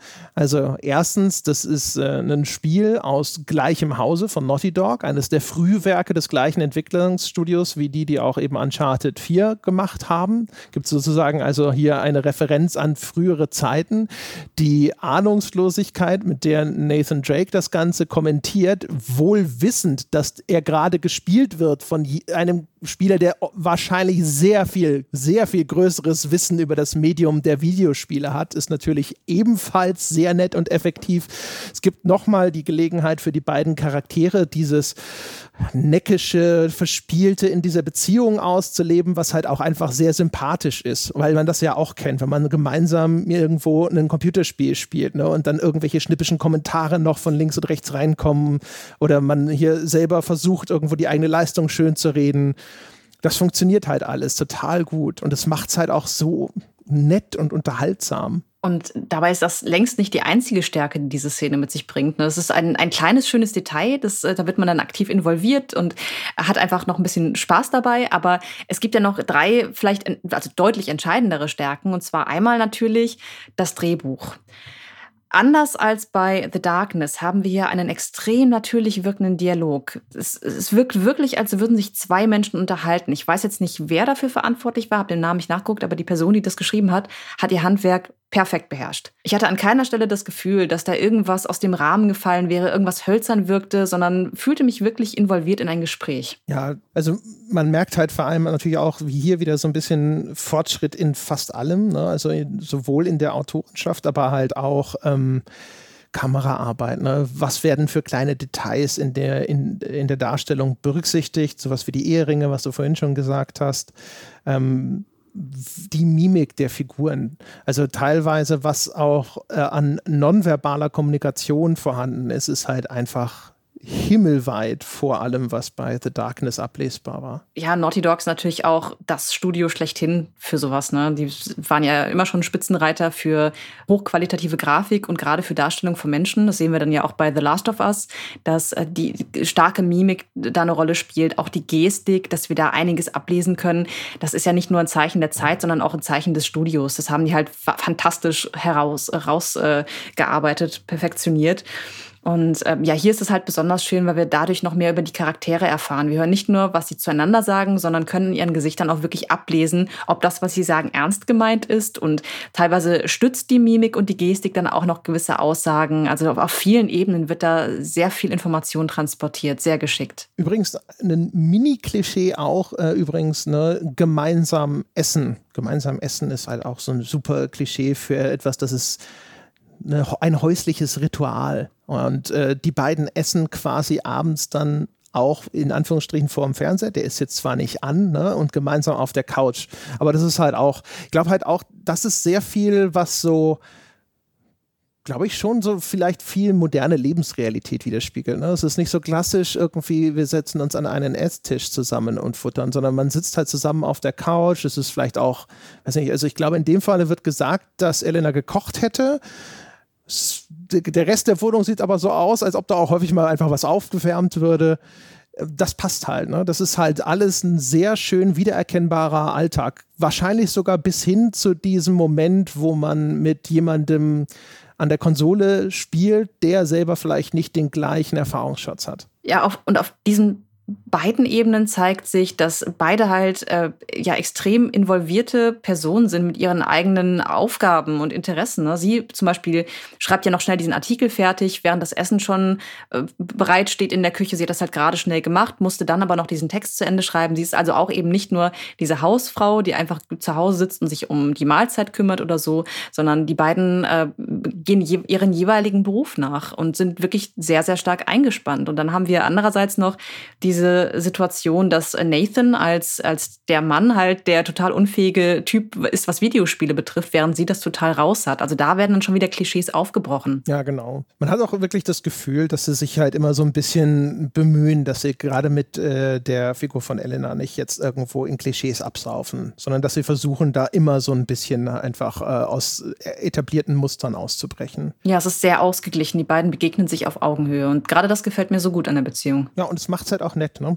Es endet dann ja auch damit, dass äh, sie so auf der Couch dann so ein bisschen rumknutschen auch was. Kommen wir gleich nochmal auf ein etwas, wo das mit dem größeren Holzhammer gemacht wird, aber auch so ein nettes, typisches Element. Gerne, wenn in Filmen, Computerspiele machen es ja nicht so häufig, aber so allgemein, wenn Beziehungen dargestellt werden, die schon eine längere Laufzeit haben, dann gibt es mindestens eine Szene, die etabliert, dass das erotische Knistern ja um Himmels Willen immer noch mit voller Stärke vorhanden ist, damit niemand auf die Idee kommt, dass in dieser Beziehung da irgendwas eingeschlafen sein könnte wird sehr gerne gemacht, gerade wenn es darum geht, noch irgendwo erstmal eine Beziehungsidylle darzustellen. Ja, weil ja dieser Irrglaube herrscht, dass eine etablierte Beziehung dann automatisch viel, viel dröger sein muss als das, äh, der, als der Weg dahin.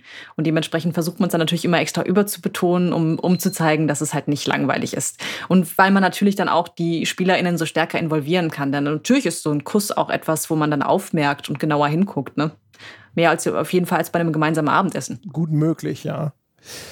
Was ich ganz interessant finde, ist, Achtung, jetzt kommt noch mal ein kleinerer Spoiler ähm, zu Uncharted 4. Das Ganze endet ja dann darin, dass wir dann auch noch mal einen Blick in die Zukunft dieser Beziehung gewährt bekommen, wenn nämlich die beiden eine Tochter haben. Sie leben in einem Haus am Strand. Die Tochter stöbert in den alten Sachen von Nathan Drake rum. Offensichtlich wollte man diese Abenteurer-Vergangenheit äh, vor dem eigenen Kind geheim halten. Er ist ein bisschen irritiert darüber, dass sie ihr jetzt offenbaren müssen, was die früher so beide zusammen getrieben haben, Mama und Papa. Und äh, da habe ich so ein bisschen gedacht, so, sind Computerspiele genauso wie es ja auch gerne bei Hollywood-Filmen ist, dann am Ende doch recht konservativ, wenn es darum geht, was ist denn ein idyllischer Lebensentwurf? Wie wollen wir denn den harmonischen Lebensabend für dieses Pärchen darstellen? Die haben ein hübsches Haus, es geht ihnen offensichtlich finanziell gut und sie haben inzwischen auch ein Kind, das vielleicht sozusagen hinter in ihre Fußstapfen treten kann. Ja, das finde ich sehr enttäuschend, dass die beiden eben doch auf diese sehr konventionelle Art sesshaft werden und überhaupt nicht von den Idealvorstellungen, die sich an der Gesellschaft halten, abweichen. Gerade bei den beiden Figuren hätte ich was, ganz anderes erwartet, dass die vielleicht die ganze Zeit äh, unterwegs sind, zum Beispiel mit einem Wohnmobil oder sowas, sei es sowas, oder dass sie halt äh, ihr Kind irgendwo in einem ganz anderen Land aufziehen, auch unter vielleicht etwas erschwerten Bedingungen. Aber nein, wir haben eben doch diese Einfamilienhaussituation, das Haus am Strand noch zu einem Überfluss und alles scheint perfekt zu sein. Die beiden sehen ja auch perfekt aus, obwohl sie angeblich stark gealtert sind. Wir haben ja schon eine Tochter, die wie alt sein mag? Zwölf? Ja, oder so? also keine Ahnung, zehn, elf Minimum, hätte ich gesagt. Genau, und das sieht man aber Elena und Nathan nicht so richtig deutlich an. Vielleicht so ein, zwei kleine Fältchen hier und da nochmal ja. mehr reingerendert, aber die haben haben sich gut gehalten. Ja, ziemlich gut. Ähm, also wie, wie das Ganze dann offiziell endet, ist ein bisschen schade, eben weil das so sehr bodenständig ist. Aber trotzdem muss man halt hervorheben, die Beziehung wird ja weitergeführt. Das ist halt eine der wenigen, eins der wenigen Beispiele, nicht nur in dieser Liste, sondern insgesamt, wo eine Beziehung so lange weitergeführt wird in einem Spiel und nicht, nicht direkt ähm, auserzählt wird, aber halt ewig weiterläuft. Und äh, das hat mich schon gefreut, dass die beiden nicht doch irgendeinen Schicksalsschlag erleiden und Elena am Ende stirbt, dann ist es ja meistens dann doch die Frau, wenn der Mann ein Held ist, oder dass irgendwas anderes ganz, ganz Übles passiert, dass die Beziehung dann auseinanderreißt, einfach weil das spannender wäre, sondern äh, insofern finde ich es schon ganz schön, dass sie den ihren gemütlichen Lebensabend miteinander verbringen können in der Familie, weil das einfach so ungewöhnlich ist in Spielen. Das ist das Ulkige daran, ne? Eigentlich ähm, einen total 0815 Happy End, ist aber jetzt im Kontext Videospiel geradezu unfassbar ungewöhnlich, weil selten wird es halt überhaupt so weit erzählt oder wird überhaupt ein Wort darüber verloren. Ist natürlich auch dem geschuldet, dass heutzutage normalerweise würde man da sitzen und sagen, ja, wir machen ja noch Uncharted 5, 6, 7, 8, 9 was, was sollen wir denn jetzt schon anfangen zu erzählen, dass die beiden irgendwo sich vom Abenteurerleben verabschiedet haben? Habt ihr sie noch alle? Jetzt hatten wir den glücklichen Zufall oder die, die glückliche Fügung sozusagen, dass Naughty Dog offensichtlich sagen konnte, vielleicht lassen wir es mal gut sein mit Nathan Drake, zumindest als Hauptfigur. Ne? Vielleicht übernimmt die Tochter das Ruder und dann erzählen wir deren Geschichte weiter oder sonst irgendwas. Mal sehen. Oder halt Chloe, weil es gab ja auch dieses Spin-off, genau. unter anderem ja. Lost Legacy. Also das hat auch gut funktioniert. All das ist möglich. Kann auch sein, dass wir dann hinterher trotzdem nochmal irgendwie Nathan Drake rauskramen. Das sind ja noch ein paar Jahre, bis das Kind kommt, die man vielleicht noch erzählen könnte. Ja? Oder ansonsten macht man. Oder im Rentenalter, wenn er mit dem Krückstock ja, die Klippen hochkraxelt. Frau und Kind werden entführt und dann muss er halt wieder Oh nee, hoffentlich nicht. Nein, das wäre wirklich das Billigste, aber ich sage ja nur, ah. die, die, Optionen sind vorhanden, aber das ist tatsächlich wahr. Also es ist äh, auch da, mir würde gar kein anderer Videospielheld großartig einfallen. Es wird hier und da was geben. Es gibt zum Beispiel, was ich mir gut vorstellen kann, bei diesen ganzen Beat'em-Ups gibt ja gerne mal so Endsequenzen, was denn dann das weitere Leben dieses Fighters ist, wenn man dann das Turnier durchgespielt hat. Gibt es bei Mortal Kombat, gibt es aber auch, glaube ich, bei Tekken und so.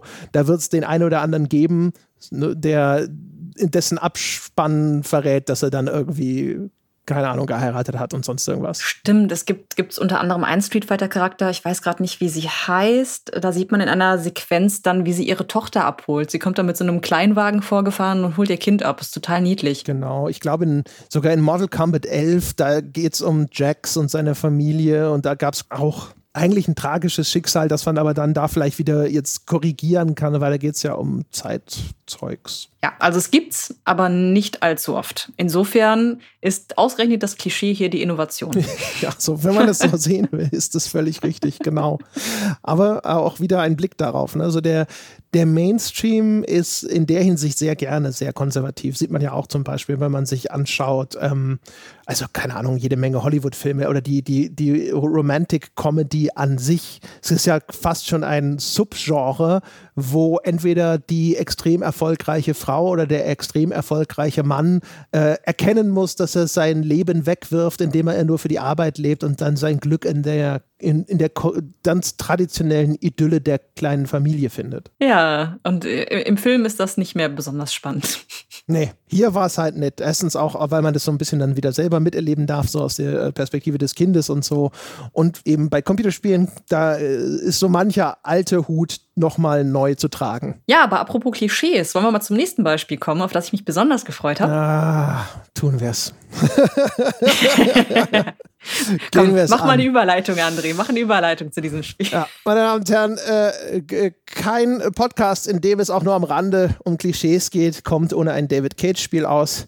Und das heißt, wir haben uns, wie schon angekündigt, auch Heavy Rain nochmal angesehen, denn Heavy Rain beginnt ja ebenfalls mit einer sehr üppigen Erzählung eines idyllischen, alltäglichen Familienlebens. In diesem Falle in den äh, Stiefeln, den Schuhen von, wie heißt der, Ethan, ne? Ethan Mars? Genau, Ethan Mars. Ja. Also, wer Heavy Rain nicht kennt, äh, eigentlich geht es in dem Spiel um einen Serienmörder. Es geht um Ethan Mars, dessen Kind ist verschwunden, mutmaßlicherweise entführt von dem Origami-Killer. Es geht so darum, wie weit geht dieser Mann, ja, um sein Kind wiederzukriegen. Sein zweites wohlgemerkt, denn der erste Sohn stirbt am Anfang des Spiels bereits. Korrekt, den hat er nämlich schon verheizt. Äh, Schön gesagt. ja, ja. Also sein erster, er hat zwei Söhne, Sean und Jason. Jason stirbt relativ tragisch bei einem Autounfall. Das ist tatsächlich auch eine der Sachen, die das Spiel einigermaßen gut macht. Äh, Gibt es eine Sequenz, wie der, das Kind im Kaufhaus verloren geht und der verzweifelte Vater nach seinem Sohn sucht. Also zumindest das habe ich in guter Erinnerung, wie man. Da darf man aber auch keine Sekunde drüber nachdenken, ansonsten fällt das komplett in sich zusammen. Ja, also wie das Kind verschwindet und so ist, ja, ja, das stimmt. Das ist ganz, ganz äh, äh, Hanebüchen. Aber diese Verwirrung und die Suche nach dem roten Luftballon und so, das ist ganz gut. Aber das ist gar nicht unser Thema hier, sondern wir sprechen um das, was dem nämlich vorausgeht. Und dort wird eben etabliert, dass Ethan Mars offensichtlich ein erfolgreicher Architekt, vermute ich mal, vielleicht auch nur. Ja, ne? ja das sieht sehr ja, danach sieht aus. Sehr nach Architekt aus. Ja, der lebt in einem, in einem Familienidyll, äh, das, keine Ahnung, wahrscheinlich selbst den ich weiß gar nicht, wie heißt diese, dieses Örtchen in The Stepford Wives? Auf jeden Fall den, den Bewohnern dieser Kolonie wäre das zu schmalzig gewesen. Zu steril, ja. Ja, offensichtlich, ja. Also dann versuchen wir es mal ganz kurz zu skizzieren. Das äh, Spiel geht damit los, dass man eben aufwacht in seinem Bett, ne, nur in den Boxershorts bekleidet, dann geht man mal duschen, geht mal Zähne putzen, kann man nach dem Vögelchen gucken, also hat einen, äh, so, keine Ahnung, irgendeinen exotischen Vogel, der da in einem Käfig sitzt. Die Frau hat ihm eine Notiz hinterlassen und sagt so, hey, ne, also die Quintessenz dieser Notiz ist, ich kümmere mich um alles, Schatz, aber bitte, bitte arbeite nicht zu viel. Und dann geht, dann geht Schatz runter und hält sich an diese Anweisung auf den Punkt. Das, das tut er in der Tat sehr konsequent. Denn sein Arbeitsalltag sieht so aus, dass er im Wesentlichen eine Zeichnung anfertigt, so eine technische Zeichnung. Offensichtlich ist der Architekt, der zeichnet halt ein Haus. Ja, und dann lässt er die Seele baumeln, ne? Dann kann man halt gemütlich durchs Haus laufen, kann man auch vorher schon. Man hat halt, äh, das Ganze ist interaktiv, es ist keine Videosequenz. Man hat die Möglichkeit, sich zu entscheiden, was man tun möchte in begrenztem Maße. Auch wenn man dann runtergegangen ist, nachdem er geduscht hat und kann dann halt ein bisschen Arbeit erledigen. Aber ansonsten hat Ethan erstaunlich viel Freizeit, die er dann mit Sachen verbringt wie ein äh, batteriebetriebenes kleines Spielzeugauto durch die Wohnung zu steuern oder durch das Haus oder mal rauszugehen ein Spielzeugschwert in die Hand zu nehmen, durch den Garten zu flanieren und vieles mehr, solange er keinen Handgriff im Haushalt macht. Also das ist äh, auf verschiedenen Ebenen ist das scheiße gemacht. Also erstens, ähm, die Bude ist so steril wie diese Renderfotos, die man sieht, wenn, wenn er, wer schon mal einen äh, Prospekt gesehen hat von Maklern, äh, bevor das Gebäude, das, äh, deren, dessen Wohneinheiten dort verkauft werden sollen, überhaupt gebaut wurde. Da gibt es so Renderbilder dann davon. Oder auch, wenn man, keine Ahnung, in einem Hotel, ne, es gibt manchmal Hotels, die sind noch nicht fertig gebaut, die annoncieren aber schon, da kannst du schon Zimmer buchen und dann denkst du so, wow, das sieht aber super geleckt aus. Und dann guckst du näher und denkst dir so, Moment, das ist gar nicht echt, das ist gar kein Foto. Das ist halt alles am Computer entstanden. So sieht die Bude von Ethan Mars aus. Also wirklich, äh, keine Ahnung, also es gibt Chip-Fertigungsanlagen, die weniger steril aussehen als diese, diese Wohnung. Ja, alles ist blitzbang, perfekt aufgeräumt. Das Einzige, was irgendwo mal rumliegt, sind zwei, drei Bauklötzchen oder eben dieses Spielzeugauto. Aber ansonsten ist es Perfektion in Hausform. Und diese Perfektion, die zieht sich ja nicht nur durch das Haus, sondern auch durch die Familie. Denn Ethan ist offensichtlich der perfekte Vater und Ehemann, wird abgöttisch geliebt von seiner Partnerin und seinen Kindern. Es gibt absolut keinerlei Konflikt, obwohl das Potenzial eigentlich da wäre. Was wir noch gar nicht erwähnt haben, das ist, der Tag ist der Geburtstag eins der Söhne, einer der Söhne.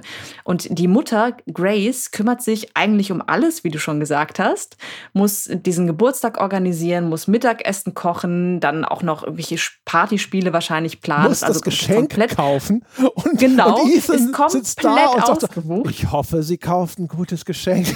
Ich, also er macht halt gar halt nichts. Null involviert, so man meinen könnte, so, so ein Vater hat vielleicht sogar auch eine bessere Idee, was man dem Sohn zum Geburtstag schenkt. Nope, das ist alles der Job von Grace, weil Ethan muss zu Hause ja. Der muss auch entspannen. Ja, und gefühlte, das, also das Ding ist ja, er malt dann so eine, so eine, keine Ahnung, so einen Entwurf eines Hauses. Und das sieht aus wie etwas, das kann wahrscheinlich durchaus Stunden dauern, sowas zu malen. Die Inszenierung ist nur so scheiße, dass es aussieht, als hätte er das in einer halben Stunde fertig gemacht, weil. Ja, vor allem, vor allem, weil man, das ist ja auch ein interaktiver Moment, man steuert halt so ein bisschen und dann zeichnet er. Er zeichnet alles frei Hand. Hand, was absolut unrealistisch ja. ist, auf einem mindestens A2-Blatt. Keiner kann das. Niemand. Er hat aber am er Schluss benutzt er zweimal das Lineal. Oh ja, das, ja, das ist mir auch positiv ja, aufgefallen. Aber vorher dass er zweimal perfekte, gerade Linien. Ja, also wie ein Roboter, aber so bewegt er sich ja auch. Niemals nimmt er sich eine Referenz zur Hand und deswegen bekommt man halt an keiner Stelle das Gefühl, dass diese Zeichnung mehr als zehn Minuten Arbeit bedeutet. Es gibt auch keinerlei Verlauf von Zeit. Lichtstimmung bleibt identisch. Ähm, es gibt keinerlei sonstige Anhaltspunkte. Es sieht nicht aus, als wäre Zeit vergangen. Ja, und dementsprechend werden wir in einen wirklich merkwürdigen Alltag geworfen, der angeblich perfekt ist und auf vielerlei Arten auch dieses Klischee des Perfekten bedient, aber gleichzeitig muss man doch immer wieder mit der Stirn runzeln und fragt sich, wie funktioniert das? Ich meine, wie kannst du dir dieses Haus leisten? Deine Partnerin arbeitet offensichtlich zu Hause unglaublich viel, aber hat wahrscheinlich keine Zeit für Erwerbstätigkeit, weil sie alles machen muss, weil du nur auf der faulen Haut liegst, Ethan. Wie könnt ihr euch das alles leisten? Also das Haus ist halt auch riesig groß, zweietagig, es ist topmodern eingerichtet, es muss Unsummen gekostet haben und die beiden müssen das ja auch irgendwie weiter unterhalten. Und da fragt man sich schon, wie kann das funktionieren? Also das ist halt total surreal. Diese ganze Situation ist total surreal und es wird auch nicht besser. Architekt. Ich kann mir vorstellen, dass man als Architekt so erfolgreich sein kann, dass man sich auch selber dann so ein Haus designt und baut. Ja, aber das, das, dann arbeitet doch nicht zehn Minuten am Tag. Ist vielleicht inzwischen schon Senior-Partner oder sonst irgendwas. Ja, naja, also das, das braucht immer sehr viel Suspension of Disbelief. Ja, sobald ich, ich glaube, anfangen muss, mir sowas selber zusammen zu fabulieren, wird es schon kritisch, aber das kann ich tatsächlich schlucken. Ich finde halt. Nee, aber angesichts, sorry, aber angesichts dessen, was dann folgt, glaube ich, ist es halt wirklich schlechtes Writing. Ja, genau. Denn, aber also ne, sobald ist, die Familie ja. ins Spiel kommt, wird es ja nicht besser. Alles. Ethan Mars ist halt wirklich der, der, der geleckteste, privilegierteste Bastard, den du jemals in einem Computerspiel spielen musstest. Das ist so schlimm. Also, seine, die, die großen Konflikte in seinem Alltag sind offensichtlich, wenn seine Frau ihm sagt, er soll doch bitte mal einen Teller holen. Was so selten passiert, dass sie ihm hinterher noch sagen muss, dass die Tür, hinter der sich die Teller verbergen, immer klemmt und er sich deswegen nicht wundern soll. Es ist also offen. Ja, aber auch, es ist auch nicht fixen oder nee. so. Nee, nee, also rüttel halt ein bisschen fester, aber das Problem bleibt. Ne? Es ist ja nicht so, als würdest du jemals einen Finger in diesem Haushalt führen. Wahrscheinlich das erste Mal seit fünf Jahren, dass er das macht. Deswegen muss man ihm das halt noch sagen. So, ja. Und dann das zweite Mal ist, ist äh, dann, das ist das, worauf ich vorhin schon angespielt habe. Auch er äh, und seine Frau demonstrieren, ja, dass es bei ihnen in der Ehe immer noch im Bett zur Sache geht, ja. Und dann wird aber sein Sex aufgeschoben auf später. Das ja, aber der Dialog, mit dem das passiert, ist auch göttlich. Ich möchte, möchte das kurz zitieren, weil ich das so, so fantastisch fand. Äh, also Grace arbeitet gerade an der Küche, schnibbelt das Gemüse und dann kommt er halt von in, hinten an, umarmt sie und sagt, I don't know if I've already told you this today, but I find you very attractive. Also ich, ich weiß nicht, ob ich dir das heute schon gesagt habe, aber ich finde dich sehr attraktiv. Und dann antwortet sie, You're not so bad yourself, Mr. Mars. also du bist aber auch nicht verkehrt, Herr Mars. Und das ist halt, also ganz ehrlich, äh, selbst wenn man wenn man die erotische Spannung erhalten konnte und sich äh, aus, von ganzem Herzen liebt, ich glaube nicht, dass das ein Paar jemals in diesem Wortlaut zueinander sagen würde. Ich weiß nicht, Pärchen sagen schon manchmal auch ziemlich kitschig lang äh, und peinliche Scheiße zueinander. Oh. Aber die ganze Szene ist halt auch so, äh, das ist das ganze Ding äh, wirkt halt wie äh, der Fiebertraum eines Mannes äh, gehobenen Der noch nie Alters. eine Beziehung Ja, wie er sich das so vorstellt, die ideale, äh, die ideale Ehe. Weil die, sie kommt ja auch, die Frau Grace kommt nach Hause, ist offensichtlich in Hektik, schleppt ihre ganzen Einkäufe mit rein, er trägt sie fünf Meter zum Tisch, dann ist sie sofort dabei, diese Geburtstagsfeier vorzubereiten. Ähm, und äh, dann, dann muss er sich kurz diese diesem Umstand stellen, Teller zu verteilen, bevor er sich dann mit den Kindern beschäftigen darf, ja. Und während sie da halt also rumhektigt und schon klar macht, so, hey, ne, Zeit ist knapp und sowas, das ist dann so, hey, siehst aber schon ganz schön scharf aus. das, ist halt so, das ist der oh, Moment, um dir das zu sagen. Bad timing. Und sie, sie, hält, sie hält dann auch inne. Das, das wäre eigentlich die Situation, wo dann eine Person mal etwas gereizt reagieren könnte und sagen, boah, äh, ich habe jetzt wirklich keine Zeit dafür, später. Aber nein, sie nimmt sich dann die Zeit, darauf einzugehen. Ja, und letting him down easy. Ne? So, hey, ja, gute Idee, aber später. und jetzt, jetzt, jetzt übrigens, ich meine, das ist ja, das wird ja nicht der erste Sex, den die beiden haben werden, denn es gibt ja zwei Kinder, über die wir unbedingt sprechen sollten. Ja, genau. Ja, und Jason und Sean. Passt übrigens auch, mal ganz kurz noch, äh, auch das passt ja sozusagen in das, was ich eben sagte, ne? Natürlich hat er zwei Jungs. Ne? Hat äh, zwei Stammhalter gezeugt. Ja, um dieses, dieses Bild dieser Idylle perfekt zu machen, die offensichtlich irgendwo so wirklich kein Klischee auslassen möchte. Ja, und vor allem sind es dann so zwei kleine Raufbolde, mit denen er auch wieder Junge sein kann. Ne? Dann kaum sind die Kinder auch wieder da, zusammen mit Grace.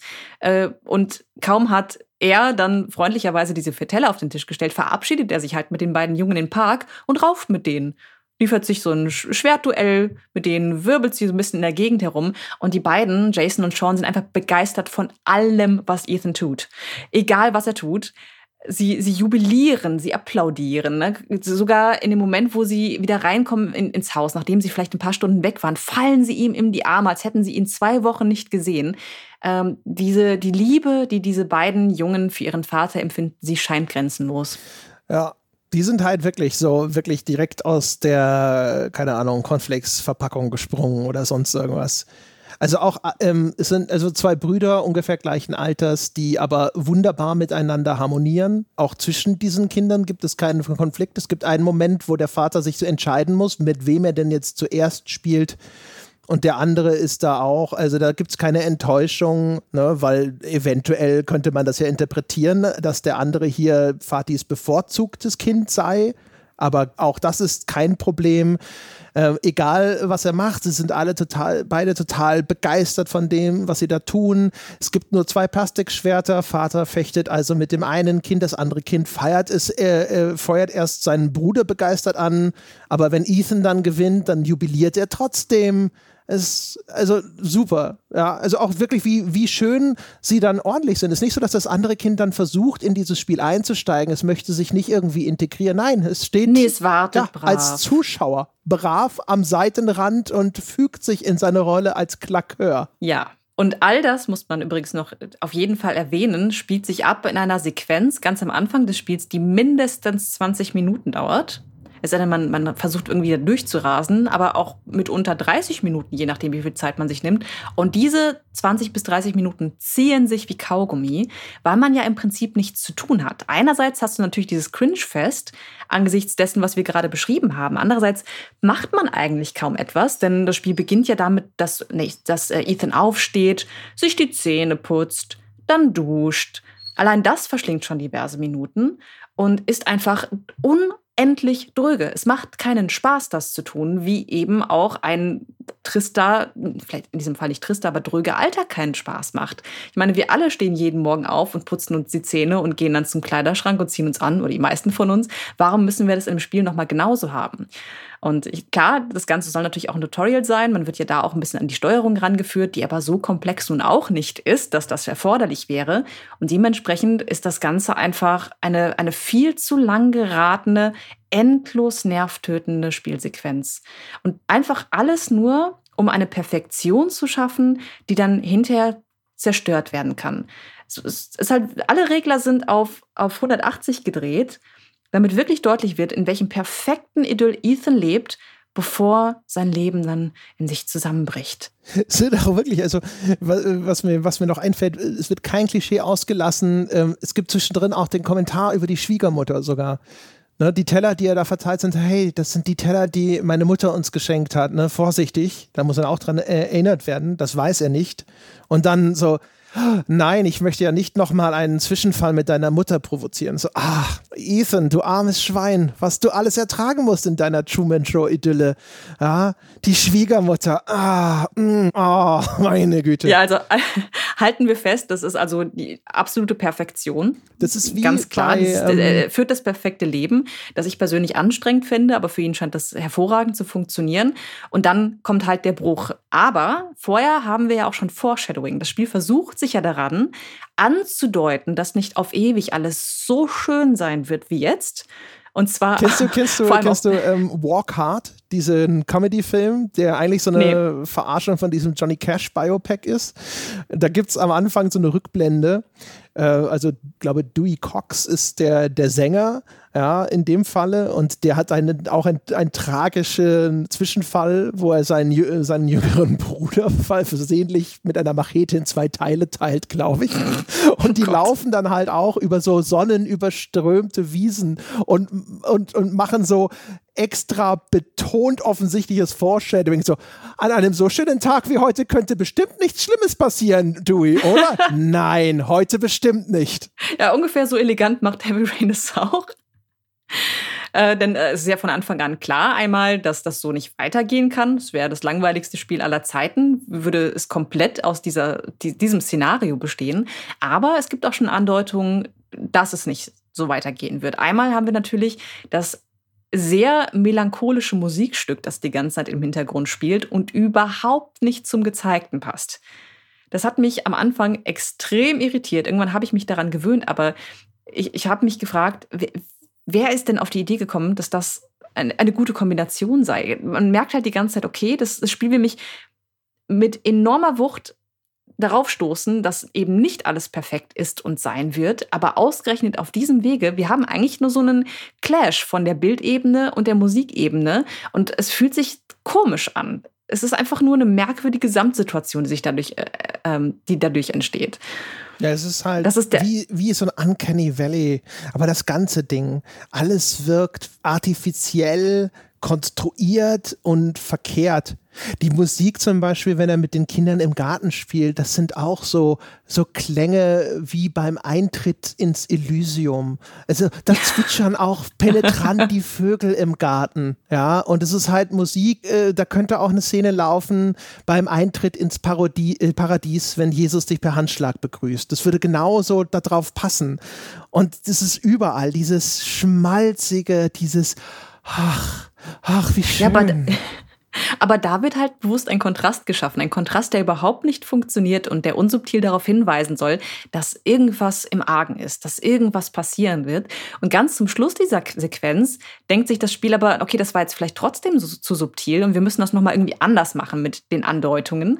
Und zwar rennt nach dem Mittagessen Sean, der doch etwas jüngere Sohn, irgendwie in Lichtgeschwindigkeit nach oben. Also das ist auch voll komisch. Auf einmal ist er einfach oben. Genau, also die Mutter bittet zu Tisch und Sean ist dann plötzlich im Obergeschoss. Also wirklich von einem Moment auf den anderen. Das ergibt überhaupt keinen Sinn. Und wenn man dann hochgeht, um ihn zu holen auf Bitte der Mutter hin, denn das macht man auch gerne als perfekter Vater, dann findet man Sean vor einem geöffneten Vogelkäfig und sieht vor ihm einen toten Vogel auf dem Boden liegen den Hausvogel, hast du ja gerade schon erwähnt. Ne? Also Sean hatte erstmal die, die Möglichkeit, innerhalb von einer Sekunde nach oben zu rennen, den toten Vogel zu entdecken und zu weinen zu beginnen. Das tut er natürlich. Mhm. Und dann, dann gibt es einen Dialog zwischen den beiden. Denn Ethan sagt dann, ah, weißt du schon, es gibt Dinge, die müssen einfach passieren. Selbst wenn du es nicht möchtest. Sean erwidert dann, aber es ist nicht fair, Papa. Es ist nicht fair. Und Ethan erwidert wiederum, ich weiß. Ich weiß. Und das ist das Ende ja, der Sequenz. Talk, das, es ist das Ende der Sequenz und die Überleitung zur nächsten Szene, wo Jason dann stirbt in diesem Autounfall. Es ist, so, es ist so schrecklich. Es ist vor allem auch, das Bizarre äh, endet da noch nicht mal, sondern, also erstens wirklich, also natürlich, natürlich gibt es die Szene, wo die Mutter zu Tisch ruft. Ne? Habe ja schon gesagt, das häusliche gemeinsame Essen, diesmal wirklich an einem Jungs, Esstisch. jetzt kommt aber rein, Ja, genau, ne? da, das ist wichtig, das ist äh, homie, homie, ja, da sitzt man so da und da kommen warme Gefühle was ja durchaus okay ist, das passiert ja auch wirklich und ich habe auch positive Erinnerungen daran, gemeinsam mit der Familie zu essen und so, aber wie gesagt, dieses Spiel lässt halt einfach kein Klischee aus. Dann beamt sich das Kind also nach oben und der Vogel liegt auf einmal vor dem Käfig, der ist nicht im Käfig. Und ja, ja, meine ich ja, genau, auf dem Boden. gibt sich selbst die Schuld. Und das Erste, was ich als Vater denken würde oder fragen würde, ist, what the fuck hast du mit dem Vogel gemacht? In der Sekunde, die du jetzt Zeit hattest. Ja. Ja, aber wirklich, so, warum denkst du, du bist Schuldkind und warum ist der Vogel außerhalb des Käfigs? Ja, was hast du getan?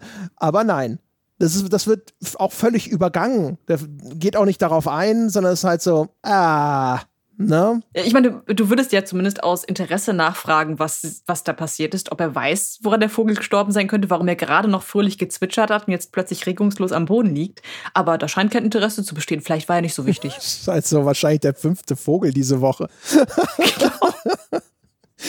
Das ist das eine dunkle Geheimnis dieser Familie, der hohe Vogelverschleiß. Ja, so, so. Schauen wieder? Ah, naja, ne? Auf zur Toilette. Aber, aber apropos Vater des Jahres, ich würde dann doch gerne noch kurz Bezug nehmen auf die Szene, die danach folgt oder auf die Sequenz, die danach folgt, wenn nämlich Jason stirbt. Es ist so großartig, dass Ethan halt nicht, nicht nur nichts im Haushalt tut, in der nächsten Szene, wo wir uns dann im, in einem Kaufhaus wiederfinden und Grace mit dem jüngeren Sohn Sean Schuhe kaufen möchte, bittet sie dann Ethan halt darum, mal ganz kurz auf Jason aufzupassen. Sie sind in ein paar Minuten wieder da. Und das erste, das eine Mal, da Ethan mal alleine sich um einen dieser Söhne kümmern muss, stirbt der halt ein paar Minuten später. Hm. Was zum Teufel? Das ist überfordert ihn auch. Das musste er wahrscheinlich halt auch noch nicht so oft machen. Ne? Und das passiert aber auch auf eine völlig irrsinnige Art. Du meinst zwar, die Szene funktioniert irgendwie schon und ich kann verstehen, warum du das sagst, aber eigentlich ist sie lächerlich konstruiert. Denn Jason möchte einen Luftballon haben. Er sieht in der Ferne einen Clown stehen, bittet dann um diesen Luftballon, den er natürlich bekommt, denn Ethan ist ja der perfekte Vater. Und äh, in dem Moment, wo Ethan aber bezahlen möchte, rennt Jason aus unerfindlichen Gründen einfach weg. Und anstatt sich den zu schnappen oder dem Clown zu sagen, Sekunde, ich muss mal eben mein Kind wiederholen, sucht er dann umständlich in all seinen Hosentaschen nach seinem Portemonnaie, das er aus wiederum unerfindlichen Gründen nicht finden kann, nimmt sich die Zeit, dem Clown das Geld zu geben und geht dann mal los, um dann plötzlich festzustellen, dass in diesem Einkaufszentrum eine ungeheure Menschenmasse vorhanden ist, die vorher nicht da war und die Sicht auf seinen Sohn versperrt. Und dann rennt der Sohn halt immer weiter weg und irgendwann einfach über die Straße und drauf. Mhm. Also er ist im Grunde genommen ja hinter selber schuld, weil der, der Sohn ist dann schon auf der anderen Straßenseite. Er ruft nach ihm und dann rennt das Kind blindlings zum Vater zurück und vor ein Auto. Über vier Spuren, mhm. wohlgemerkt, oder drei, drei Spuren. Ja.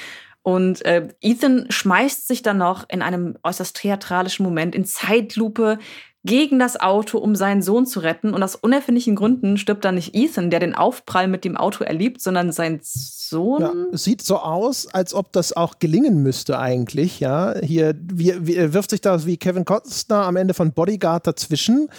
Die ganze Bildsprache, also alles, was ich sehe, sagt, okay, der schnappt das Kind noch und wirft sich schützend davor. Zumal die Fahrerin auch noch bremst. Ja. Sie merkt das, bremst sofort ab. Das Ergebnis ist halt trotzdem Kind tot.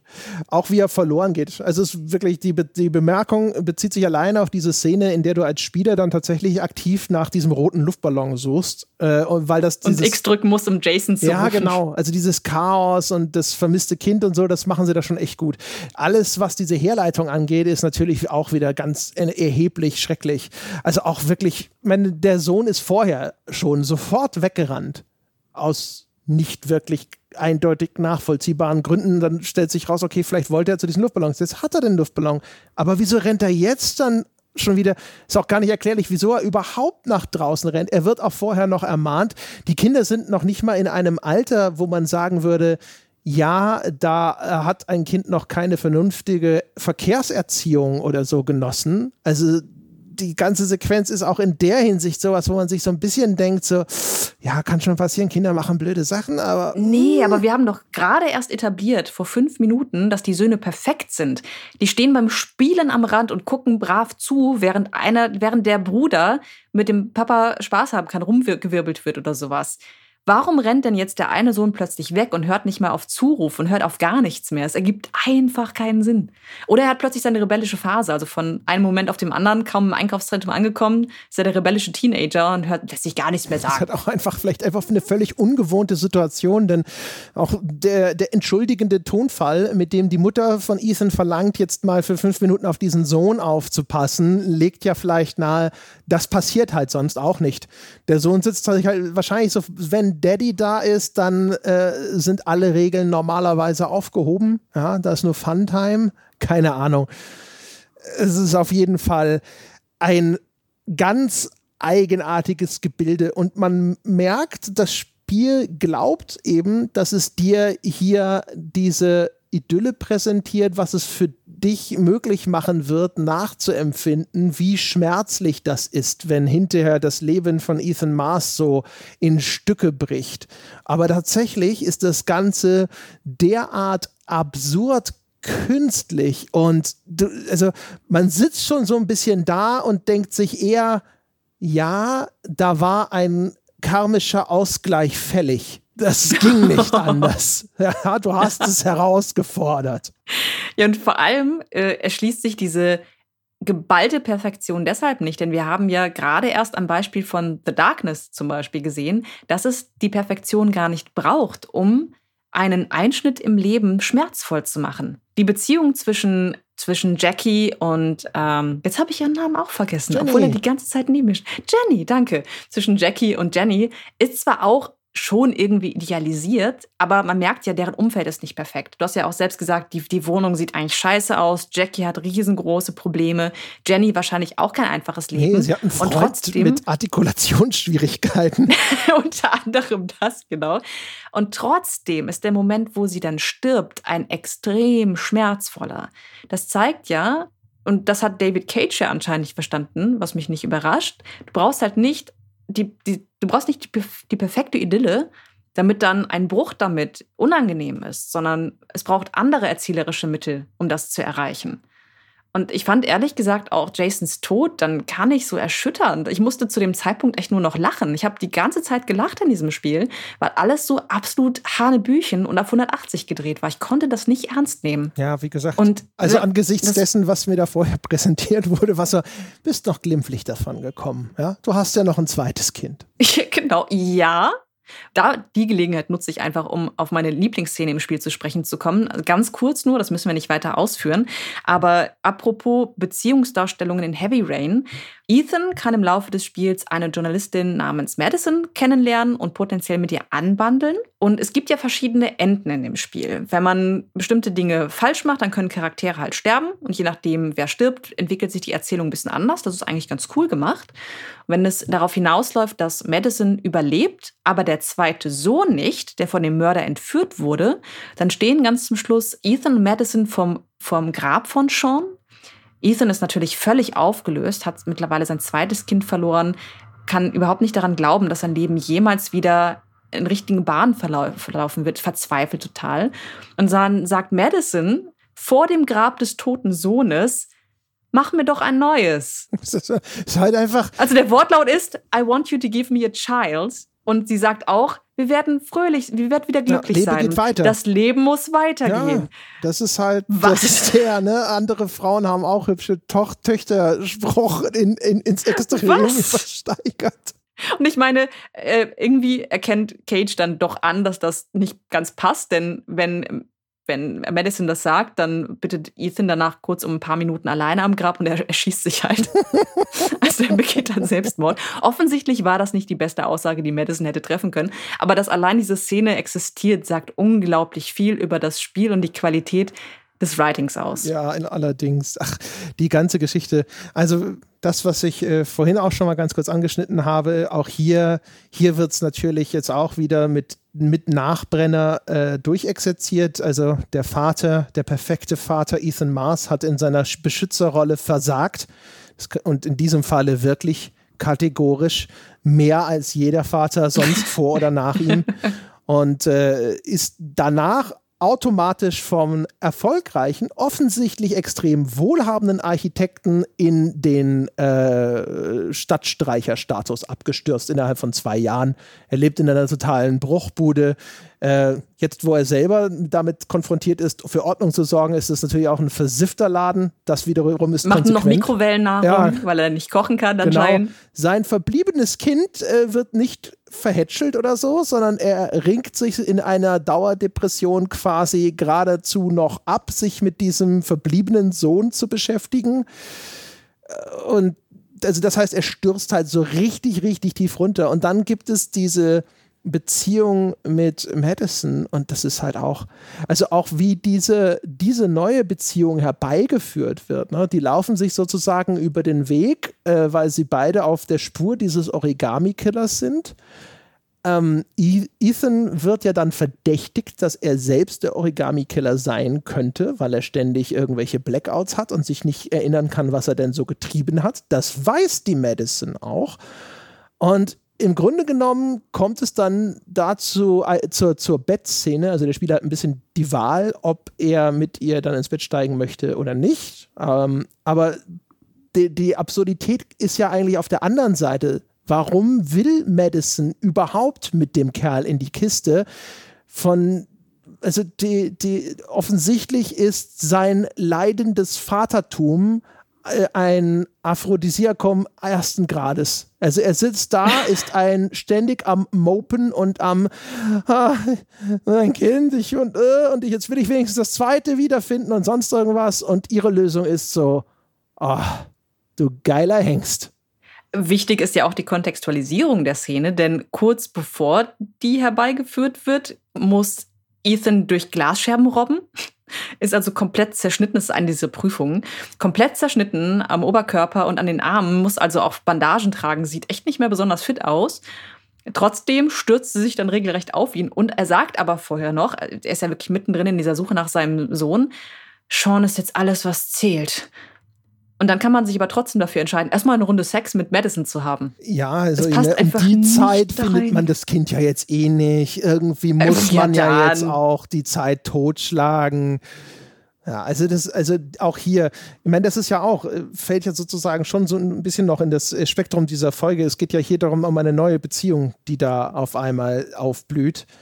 Und äh, genauso unfassbar hanebüchen, hemdsärmelig und ohne jedes Fingerspitzengefühl, wie diese Idylle inszeniert wurde, wird auch hier auf einmal diese neue Beziehung herbeigezerrt. Also äh, aus dem Nichts. Also Kaninchen, die aus Zylindern gezogen werden, ja, äh, sind eindeutiger und logischer herleitbar. Ja, und Madison übt sich auch in vollständiger Selbstaufgabe. Sie ist eigentlich Journalistin, recherchiert den Fall des Origami-Killers und begegnet ja Ethan auch erstmal, weil sie ihn für den Tatverdächtigen hält und das recherchieren möchte. Aber dann ist der, dann leidet er offensichtlich so sehr, dass sie ihm direkt glaubt, dass er nicht der Killer ist. Und danach verballert sie ja all ihre Zeit und Ressourcen damit oder dafür, ihm zu helfen.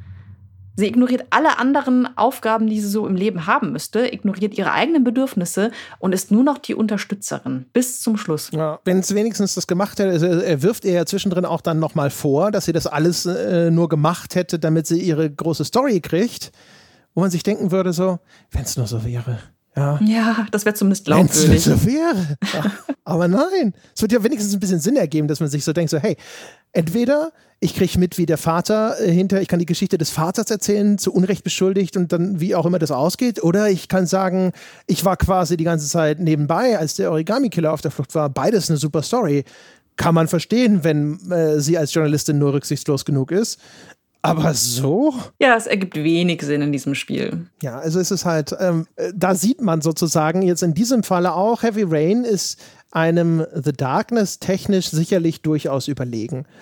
Ähm, aber es durch, durch die ganze Konstruktion und auch durch die Art, wie es geschrieben ist, ist es halt ein einziger Autounfall.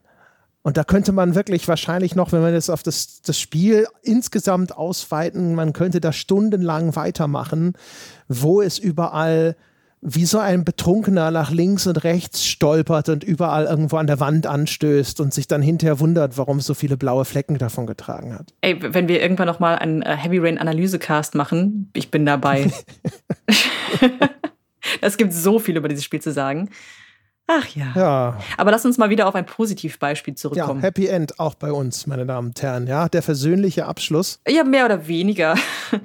Denn es geht ja jetzt um The Last of Us Left Behind, den DLC zu The Last of Us. Erschienen ist das Ganze 2014 und erzählt eine Geschichte, die ja nicht sehr angenehm endet. Das schon, ja. Aber es ist ja immerhin noch mal ein Positivbeispiel zum Abschluss hätte ich jetzt gesagt. Das auf jeden Fall. Für mich auf jeden Fall eines der Top-Beispiele überhaupt. Das ist ein Spiel, das ich sehr genossen habe und auch gerade die Darstellung der Beziehung genossen habe, zumindest in dem Sinne, was die Inszenierung, die, die qualitative Darstellung betrifft.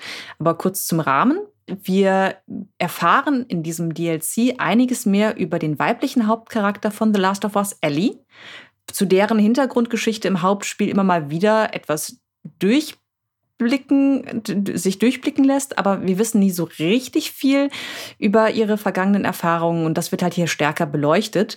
Das Ganze ist zweigeteilt. Einmal haben wir Ereignisse in der Gegenwart, da Ellie ihren verletzten Begleiter Joel, den erwachsenen Joel, mit dem sie durch die Lande zieht, ähm, versorgen muss und in ein Einkaufszentrum einbrechen muss, um Ressourcen zu finden, um ihn verarzten zu können.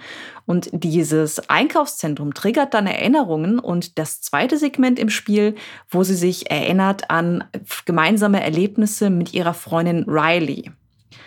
Riley ist ein ähm, Mädchen, das Ellie in der Militärakademie kennengelernt hat. Riley verschwindet aber irgendwann plötzlich, kommt dann eines Nachts zurück und stellt Ellie vor die Tatsache, dass sie sich der Rebellengruppe den Fireflies angeschlossen hat. Und das ist auch deshalb so schwierig für die beiden. Also einmal, weil Riley abgezogen wird in eine andere Stadt und man in diesem apokalyptischen Szenario von The Last of Us halt nicht einfach mal von Stadt zu Stadt reisen kann. Und andererseits, weil die Fireflies als Revoluzer bekämpft werden vom Militär, dem Ellie ja angehört. Das heißt, die beiden werden auf absehbare Weise auf absehbare Zeit Feinde werden müssen und haben jetzt noch eine letzte gemeinsame Nacht, bevor diese unangenehme Realität wirklich eintritt. Und in dieser letzten Nacht laufen die beiden dann durch das Einkaufszentrum der Stadt, die wie alles in dieser Welt von Zombies überrannt wurde, von einer merkwürdigen Infektion heimgesucht wurde und versuchen in diesem sehr, sehr schwierigen apokalyptischen Setting nochmal Spaß miteinander zu haben. Ja, das Interessante daran ist tatsächlich, dass ähm, der DLC in erster Linie eben eine Beziehungsgeschichte erzählt, nämlich das äh, quasi, da wird dir der Faden der Beziehung zwischen Ellie und Riley wieder aufgenommen und jetzt können wir miterleben über den Verlauf dieses DLCs, wie sich das zwischen den beiden entwickelt. Was ja eigentlich schon mal ein recht interessanter Ansatzpunkt ist, andererseits auch wieder so ein bisschen bezeichnend ist. Also es gibt ohnehin ja nicht viele Computerspiele, die sich überhaupt mit Beziehungen befassen. Jetzt nehmen wir das mal so als separates kleines Spiel. Es ist ein DLC für The Last of Us, aber man kann es ja auch als so eine gekapselte Spielerfahrung begreifen.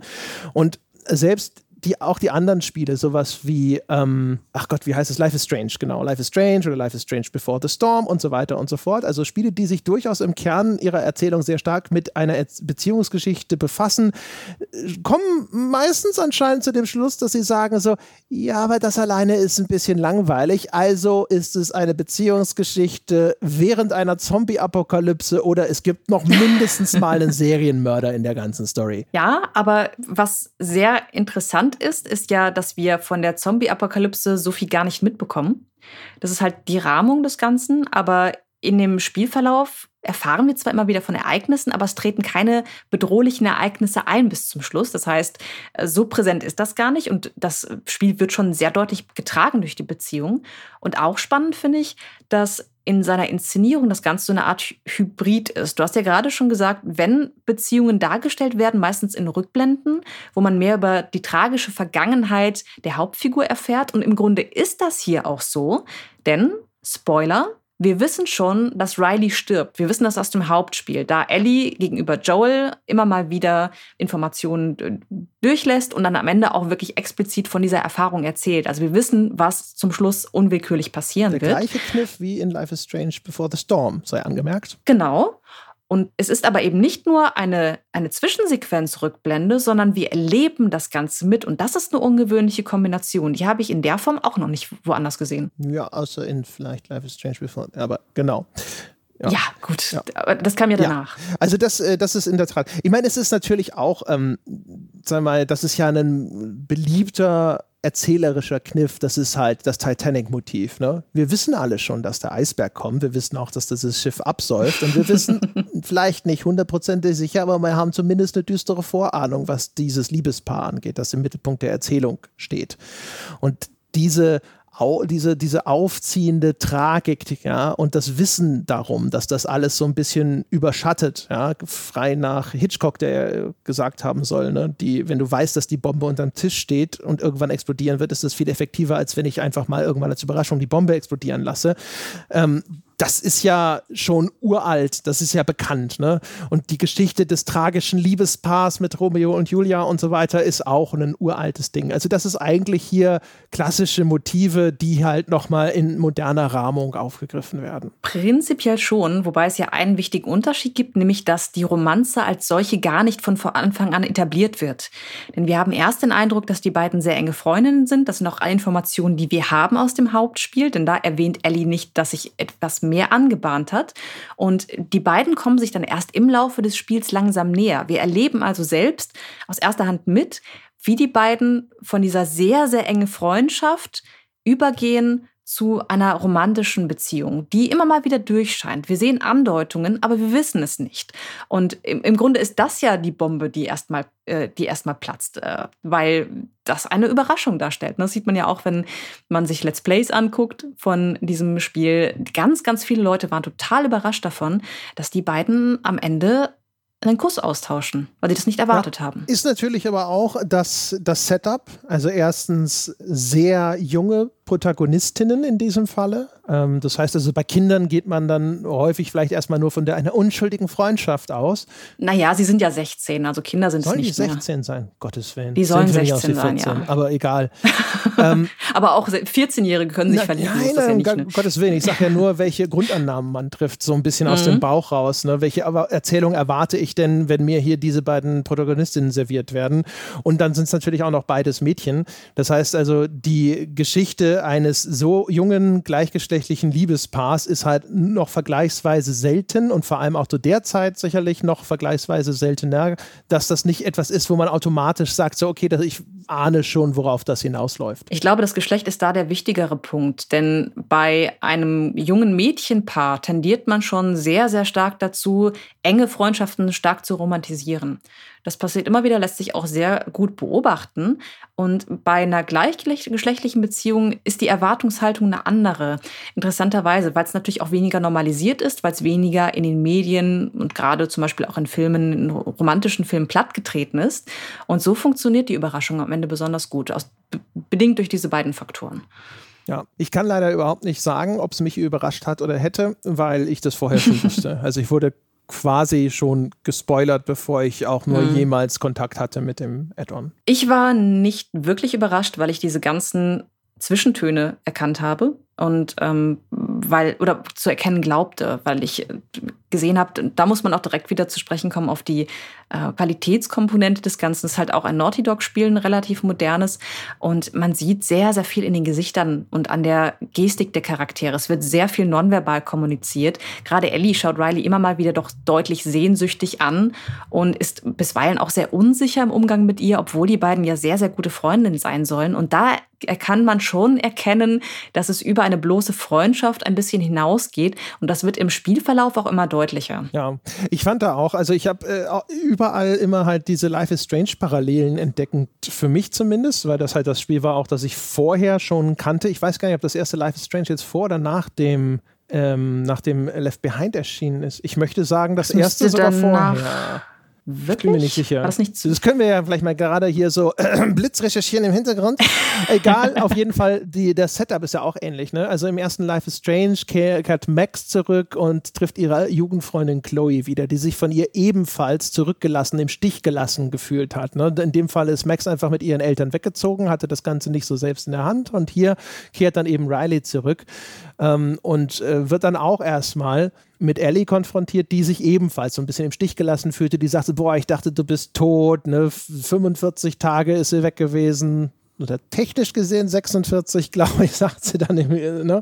und so weiter und so fort. Das heißt, es ist erstmal sofort erstmal noch so ein Konflikt zwischen den beiden Charakteren da. In beiden Fällen relativ geschickt gemacht. Also in dem einen Fall sind es äh, diese entfremdeten Jugendfreundinnen, die sich so lange nicht gesehen haben, dass sie jetzt erstmal wieder gucken müssen, wie weit sind wir überhaupt noch kompatibel zueinander. Und in diesem Falle ist es erstmal so, dass diese Verwundung noch so frisch ist, dass die erstmal überwunden werden muss. Die beiden müssen sich sozusagen erstmal ein bisschen aussprechen sprechen. Kurze Zwischenanmerkung: Life is Strange kam später. Okay. Das war 2015. Dann, ja, also ein Jahr Differenz. Äh, ja. Dann also eben umgekehrt. Ja, dann ähm, hätte ich eigentlich in Life is Strange diese Left Behind Parallelen erkennen sollen, hätte ich es dann nur gewusst.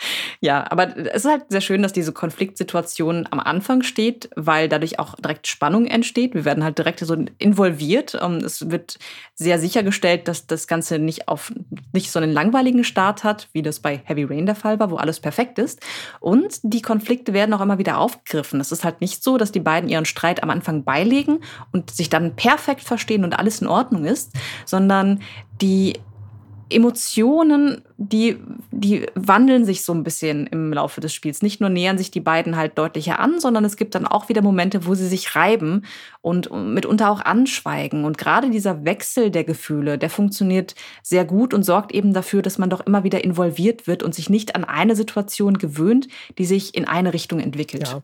Also das Interessante daran finde ich ist folgendes. Ähm, die, die Dramaturgie insbesondere einer sich anbahnenden Beziehung ist an sich ein ziemlich starkes Ding. Es gibt ja einen Grund, warum es quasi ein ganzes Genre von Filmen gibt, in unterschiedlichen Schattierungen, die sich nur mit diesen Erzählungen auseinandersetzen. Kriegen sie sich oder kriegen sie sich nicht? Ne?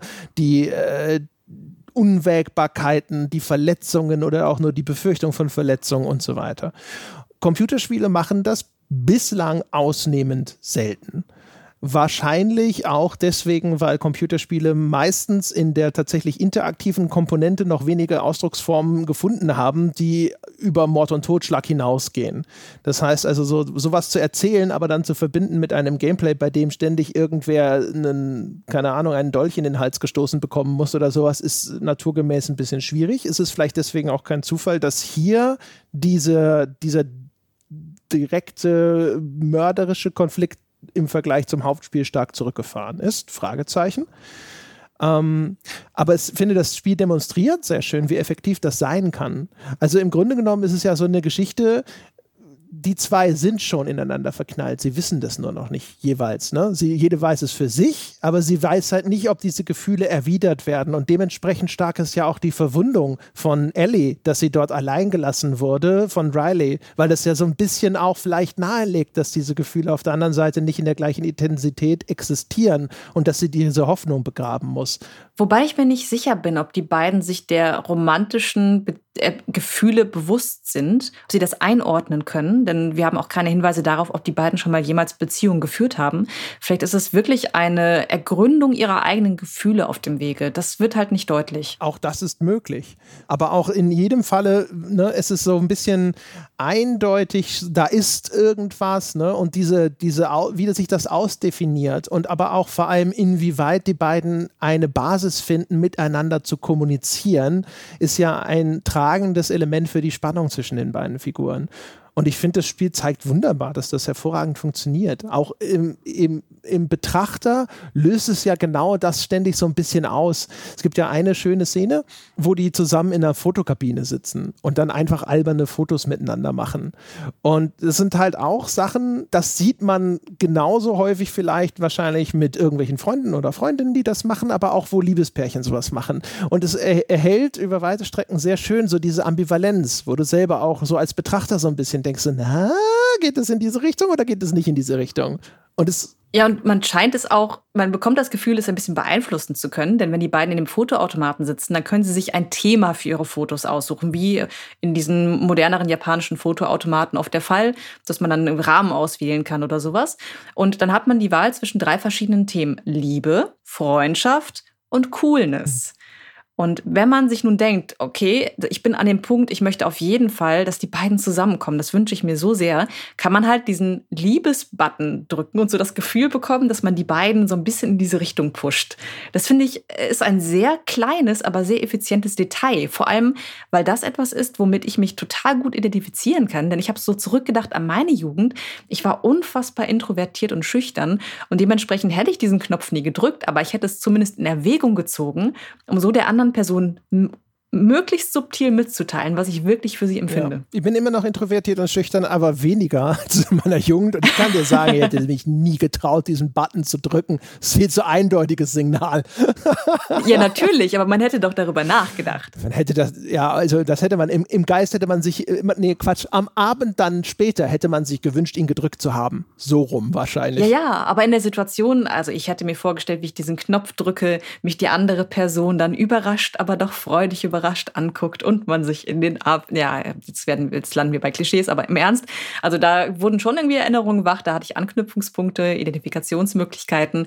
Insofern äh, das auf jeden Fall super, aber ich würde jetzt übrigens gerne noch mal einen Sprung zurück machen und auf diese äh, die Rahmung zu sprechen bevor kommen. du springst, eine Sache noch zu dieser Fotokabinengeschichte, was halt sehr schön ist, ist nämlich, dass dort eben geflirtet wird. Äh, wenn man zum Beispiel nämlich diesen Love-Button auswählt, ja, und dann wird er, dann, dann die Dialoge, die sind hier wirklich auch wieder sehr, sehr gut gemacht. Und dann, äh, ich weiß nicht, wer, welche von den beiden, aber eine sagt dann halt auch so, uh, also, weiß gar nicht, ne, willst du dich an mich ranwanzen oder sowas, ja? Und genau dieses, das ist, weißt du, das ist halt so genau dieses wundervolle, unbeholfene Geflirte. Ne? So die Angel wird mal ins Wasser geworfen. Ne? So mal gucken, ob der, der, Fisch vielleicht danach schnappt, ja, aber dann so, ah, ne? da sind einfach zwei Parteien dran beteiligt, die beide gleich, äh, gleichermaßen vorsichtig und ängstlich äh, irgendwo hier über dieses, diese Eisdecke marschieren. Und das, äh, das kommt halt einfach äh, extrem gut rüber. Ist auch sehr, sehr gut gesprochen und gespielt.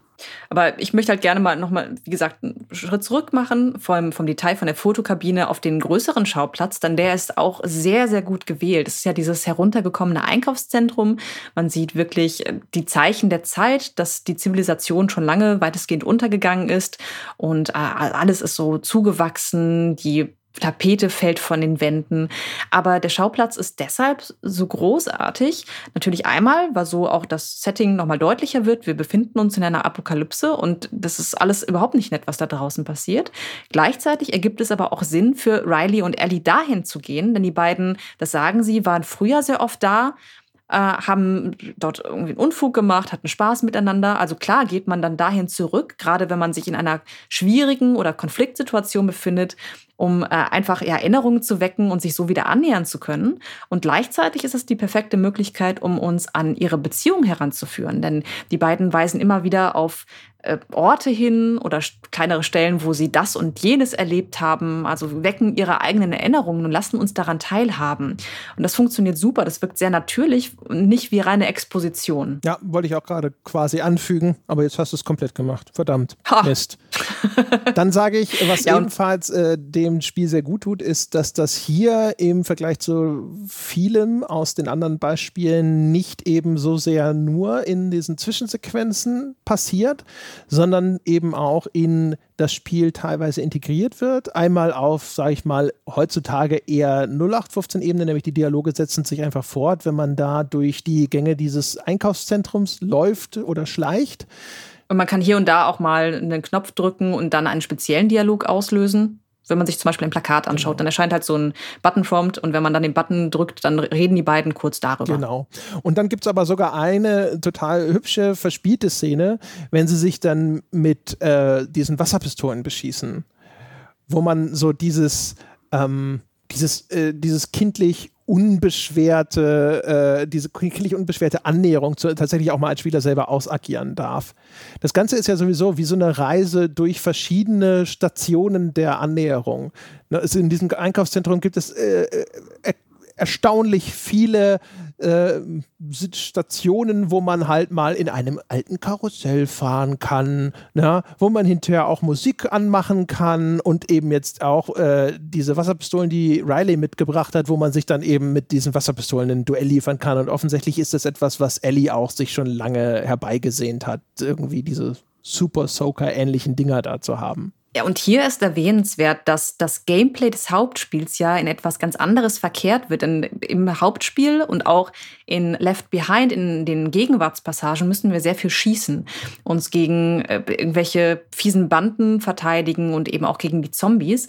Und fast das gleiche Gameplay oder ein sehr ähnliches Gameplay wird hier für etwas extrem friedfertiges und liebevolles genutzt. Also komplett umgedreht. Das finde ich auch sehr schön, weil es dann auch wieder diese, die eigentliche Stimmung, das Kernthema dieses Spiels so deutlich macht. Mhm. Und aber gleichzeitig uns daran erinnert, dass die Welt da draußen eine feindselige ist und wir die gleichen Kompetenzen ja anderweitig wieder werden nutzen müssen, um Leute zu töten oder Tote aus der Welt zu schaffen, damit sie uns nicht mit diesem Virus äh, infizieren.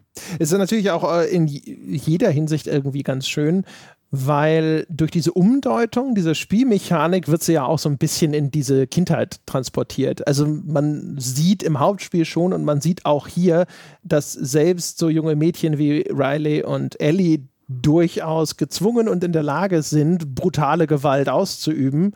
Aber es ist natürlich auch so ein bisschen passend, ne, dass hier auf einmal dieser Mechanismus übertragen wird in dieses, ähm, ja, in dieses harmlose Kinderspiel. Ja, und Kinderspiel ist auch wieder ein ganz gutes Stichwort, denn die beiden sind ja noch sehr kindlich. Sie sind zwar offiziell 16, aber du hast ja selbst gesagt, sie sehen jünger aus. Sie verhalten sich mitunter auch jünger und nutzen halt diese Möglichkeit in dieser unglaublich rauen Welt, in der sie sonst auch töten müssen und schlimme Dinge erlebt haben, um wieder Kind sein zu können. Etwas, das ihnen ja wahrscheinlich auch nie so wirklich geblieben ist, einfach weil sie da reingeboren wurden. Genau, und dieses Einkaufszentrum ist in der Hinsicht so eine gewissermaßen so ein Refugium, wo für kurze Zeit die Welt wieder in Ordnung ist. Was natürlich dann auch wieder ne, einen schönen Bogen schlägt, dass das möglich wird durch diese Zweisamkeit. Ja, es ist so quasi ihr Magic Circle. Das ist die eine Nacht, die sie haben, bevor dann aber leider alles in sich zusammenfällt. Bisschen wie die Wohnung von äh, Jenny. Ne? Ist halt auch der. Wie die Wohnung, ja. genau. Auch wieder so ein, ein begrenzter Ort, in diesem Fall ein größerer, aber man bewegt sich gar nicht raus und man fühlt sich da sicher. Aber die beiden fühlen sich ja leider zu sicher, denn am Ende, wenn sie dann die Musik aufdrehen, äh, nachdem sie den Strom angemacht haben und äh, dann auf einem Tisch tanzen, bemerken sie erst ihren Fehler, denn sie waren eigentlich die ganze Zeit schon viel zu laut, haben viel zu viel Aufmerksamkeit auf sich gezogen, weil sie anscheinend völlig vergessen haben, in welchem Umfeld sie sich da bewegen. Und dann werden sie von einer Horde Zombies angefallen können zwar flüchten, noch im allerletzten Moment, müssen dann aber beide feststellen, dass sie von diesen Pilzzombies gebissen wurden. Und Bisse heißen in dieser Welt, dass man selbst infiziert wird und sich selbst in einen solchen Zombie verwandelt. Und das Spiel endet dann tatsächlich damit, dass die beiden nebeneinander sitzen und sich überlegen, wie sie mit der Situation umgehen und dann am Ende beschließen, eben nicht Selbstmord zu begehen, sondern es gemeinsam auszusitzen. Und Riley sagt dann auch, also fast poetisch, dass wir jetzt gemeinsam wahnsinnig werden. Auch das ist ja im Grunde ein altes romantisches Klischee. Und dann war es das auch. Man sieht gar nicht mehr, wie das passiert, sondern danach, nachdem wir noch einmal die Ansicht von Ellie haben, die blutüberschmiert ist und sich dann mit einer Hand Tränen aus dem Auge wischt, dann kommt der Abspann. Und das war's. Und das ist total bitter. Es ist richtig bitter.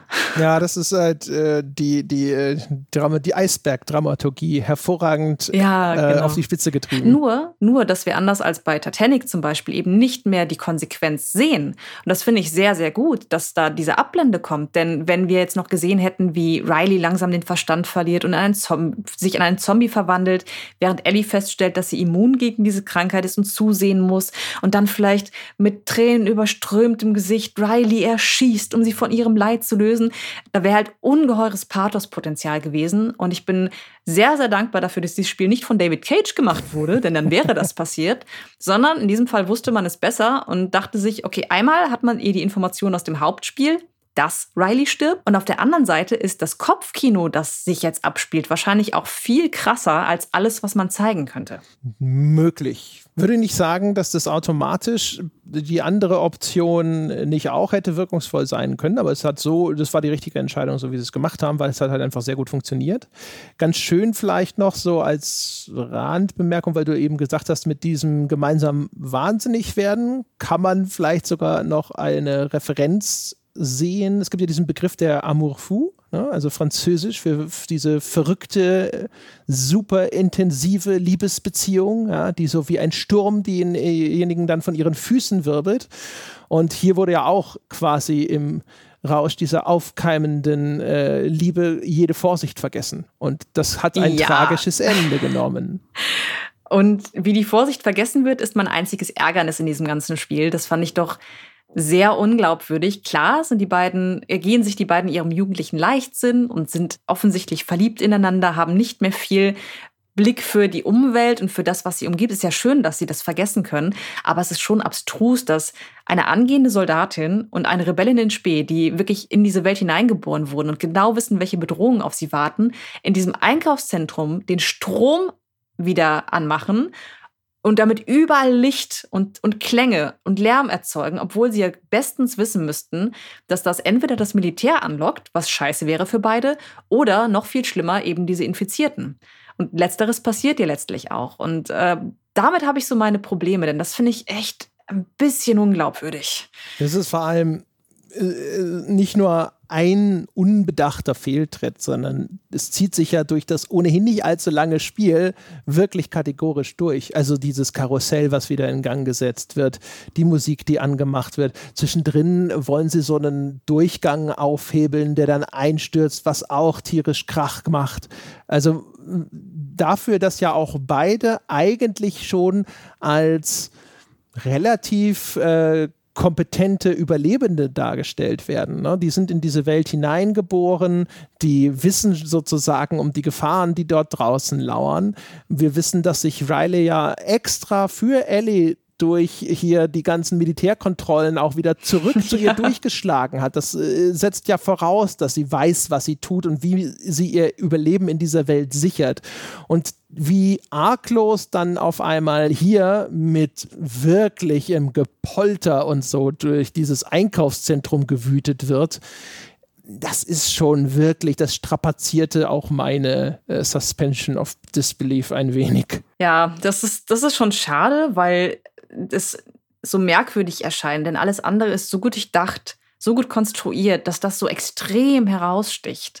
Aber mir hat es das trotzdem nicht kaputt gemacht. Das war ein Ärgernis und das habe ich durchaus im Hinterkopf behalten. Aber gleichzeitig funktioniert die Erzählung so gut und werden auch die Emotionen so gut transportiert, dass mich das jetzt auch bei, bei der zweiten Betrachtung wieder mitgenommen hat, obwohl ich nur ein Video geschaut habe und durchgeskippt bin. Denn ich habe das Spiel vor ein paar Jahren schon mal gespielt, habe es mir jetzt noch mal kurz angeguckt, um meine Erinnerungen daran wieder zu wecken.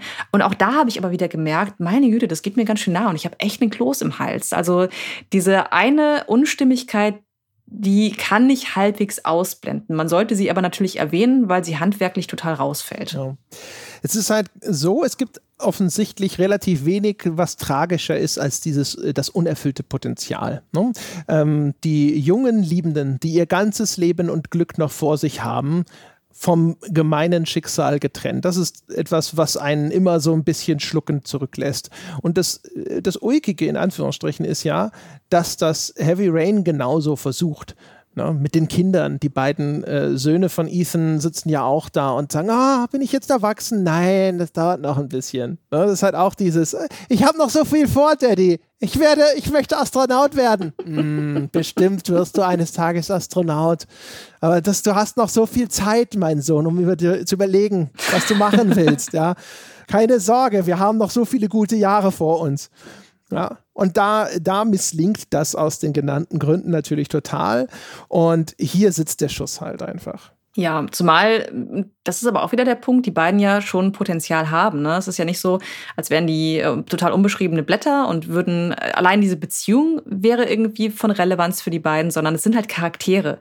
Das sind nicht nur die Söhne oder die beiden Mädchen, sondern beide haben ja, Militärkarrieren, haben echt abstruse, unangenehme Dinge erlebt und dadurch wirken sie direkt viel tiefer und viel interessanter als das Kanonenfutter in Heavy Rain. Ich meine, ich, also ich, das Spiel setzt ja wirklich daran, also Heavy Rain, dass man mitfühlt, dass man Trauer empfindet, wenn einer der Söhne oder beide Söhne sterben und bedingt dadurch, dass dann auch noch die Streichermusik erklingt und so funktioniert das schon irgendwie. Aber das ist emotionale Manipulation auf die ungeschickteste Art. Und bei The Last of, Us, Last of Us Left Behind wird man natürlich auch ein Stück weit manipuliert, aber da fühlt man sich dann hinterher nicht scheiße dabei, sondern das lohnt sich irgendwie. Da denke ich mir, okay, äh, ihr habt schon alles daran gesetzt, dass ich jetzt ein paar Tränen vergieße, aber das ist, ihr habt das mit den richtigen Mitteln gemacht. Ihr verdient das. Ja, genau. Ich wollte auch gerade sagen, es ist ja immer dieses Ding zwischen verdient und unverdient.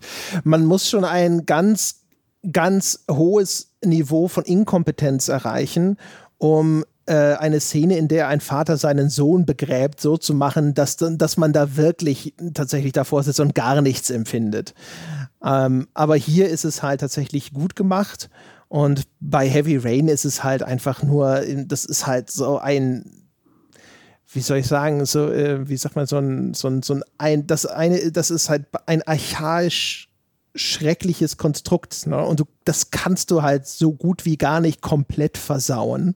Und Heavy Rain schafft es trotzdem. Also zu, zu so einem ersch äh, wirklich erschreckend hohen Prozentsatz. Und hier ist es etwas, da willst du dich darauf einlassen, weil das halt auch wirkliche Figuren sind, die irgendwo leben, die irgendwo tatsächlich eine eine Beziehung haben, die auch tatsächlich den Raum hat zu atmen, die irgendwie ausdefiniert sind und so. Ich hatte es auch vorhin schon mal äh, ganz kurz angedeutet, das ist halt auch so ein bisschen wieder so, das sind auch so Gegenpole. Ellie wirkt wie die schüchterne, zurückhaltende, Riley wirkt wie diejenige, die so ein bisschen forscher ist und ein bisschen lebhafter. Ähm, aber das passt. Ne? Die, das ist nicht unbedingt diese komplette Schwarz-Weiß-Malerei, diese kompletten Gegenpole, wie sie ein The Darkness inszeniert, sondern das, man hat schon das Gefühl, die haben halt auch einfach genügend Anknüpfungspunkte und Gemeinsamkeiten und Dinge, die ihnen beiden äh, gefallen und ihnen irgendetwas bedeuten, sodass das dann auch glaubwürdig sein kann. Auf jeden Fall. Man nimmt den beiden diese Beziehung ab. Das sehe ich auch so. Ja, also ein sehr, sehr schönes Beispiel ähm, hat mich wirklich mehrfach sehr, sehr berührt. Aber jetzt ist es natürlich ein bisschen einseitig. Wir haben jetzt die beiden glorreichen Positivbeispiele aus dem Hause Naughty Dog.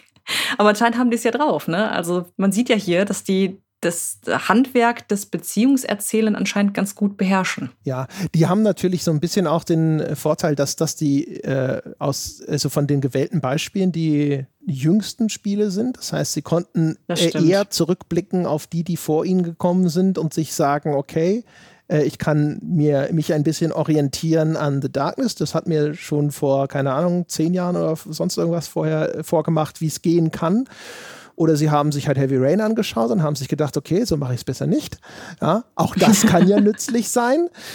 Ähm, die sind aber auch natürlich äh, erheblich besser finanzierte Produktionen. Ne? Das heißt, sie ganz hatten klar. wahrscheinlich, also erstmal die technischen Mittel, die ihnen zur Verfügung standen, waren nochmal ganz andere. Und sie hatten vielleicht auch mehr Zeit, sowas wie einen Dialog-Feinschliff zu machen. Wer weiß. Sollte man auf jeden Fall bedenken, gerade dass wir hier einen Blick zurückwagen und dass die beiden, beiden moderneren Titel sind. Aber Heavy Rain war ja auch eine große Produktion. Und das Writing an sich, die Qualität davon, hängt ja nicht nur an Ressourcen. Es braucht ja nicht unendlich viel Geld, um gute Dialoge zu schreiben. Natürlich braucht man Ressourcen dafür, man braucht halt gutes Personal. Aber das ist schon machbar, wie ja auch manche Visual Novels zeigen.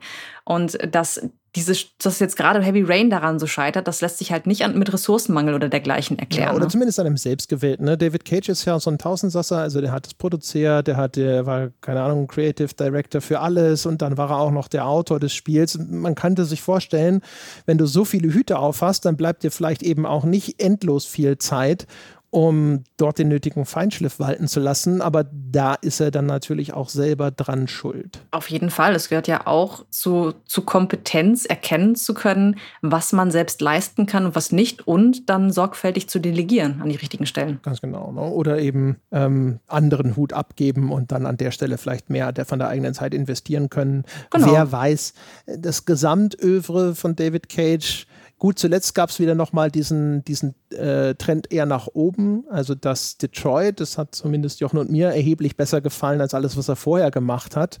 Insofern vielleicht nicht komplett die Flinte ins Korn werfen. Vor Detroit hätte ich gesagt, das Problem ist halt generell, wenn er als Autor fungiert, weil bis dahin hatte er eigentlich in all seinen Spielen immer nur für mich Dinge gemacht, wo ich mir gedacht habe, so, ah, mh, Beyond war auch absolut lächerlich, gerade im Hinblick auf Beziehungsdarstellungen. Das hat für mich überhaupt nicht funktioniert. Fahrenheit auch nicht. Beyond war wahrscheinlich mit Abstand das Schlimmste.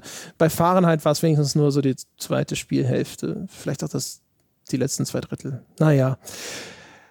Ja, Nina, haben wir noch irgendwelche weisen Worte zum Abschluss? Also ein paar Sachen habe ich immer zwischendrin schon eingestreut, ne? dass eben das Problem von Computerspielen so ein bisschen auch immer ist, was gibt es denn als interaktiven Ausdruck, außer ich wähle einen Dialog aus und was muss dann da im Mittelpunkt stehen? Äh, gibt es sonst noch was? Bei den älteren Titeln sicherlich auch, dass es vorher noch gar nicht wahnsinnig viele Spiele gegeben hat, die als eine Art Proof of Concept fungieren konnten, dass man sagen kann, hey, ähm, eine Erzählung, die sich im Kern auch mit so einer Beziehung oder Beziehungsentwicklung befasst, das kann funktionieren, das wird vom Markt angenommen, das dürfte inzwischen einigermaßen hinfällig sein. Also was Darstellungen von Intimität betrifft, würde ich, auch wenn es keine romantische Beziehung ist oder das nicht ganz sicher ist, noch Aiko anführen. Das ist natürlich auch ganz, ganz simpel, dass die beiden Hauptfiguren die ganze Zeit Händchen halten. Und auch das ist aus heutiger Sicht natürlich ein bisschen veraltet. Es war aber damals extrem innovativ, denn sowas hat man bis dato auch nicht gesehen. Das wäre also auf jeden Fall noch ein Titel, den ich da einwerfen würde als, äh, als Innovator. Mhm für spielmechanische Abbildungen von Beziehungen. Die haben ja auch jetzt äh, in, der, in der jüngeren Vergangenheit gesehen, dass wenn diese Figuren, zu denen eine Beziehung dargestellt werden soll, den eigentlichen Spielcharakter über die gesamte Erzählung begleiten, auch an den interaktiven Passagen teilnehmen, genauso wie es ja auch in Left Behind passiert, dass das diese Beziehung intensiviert.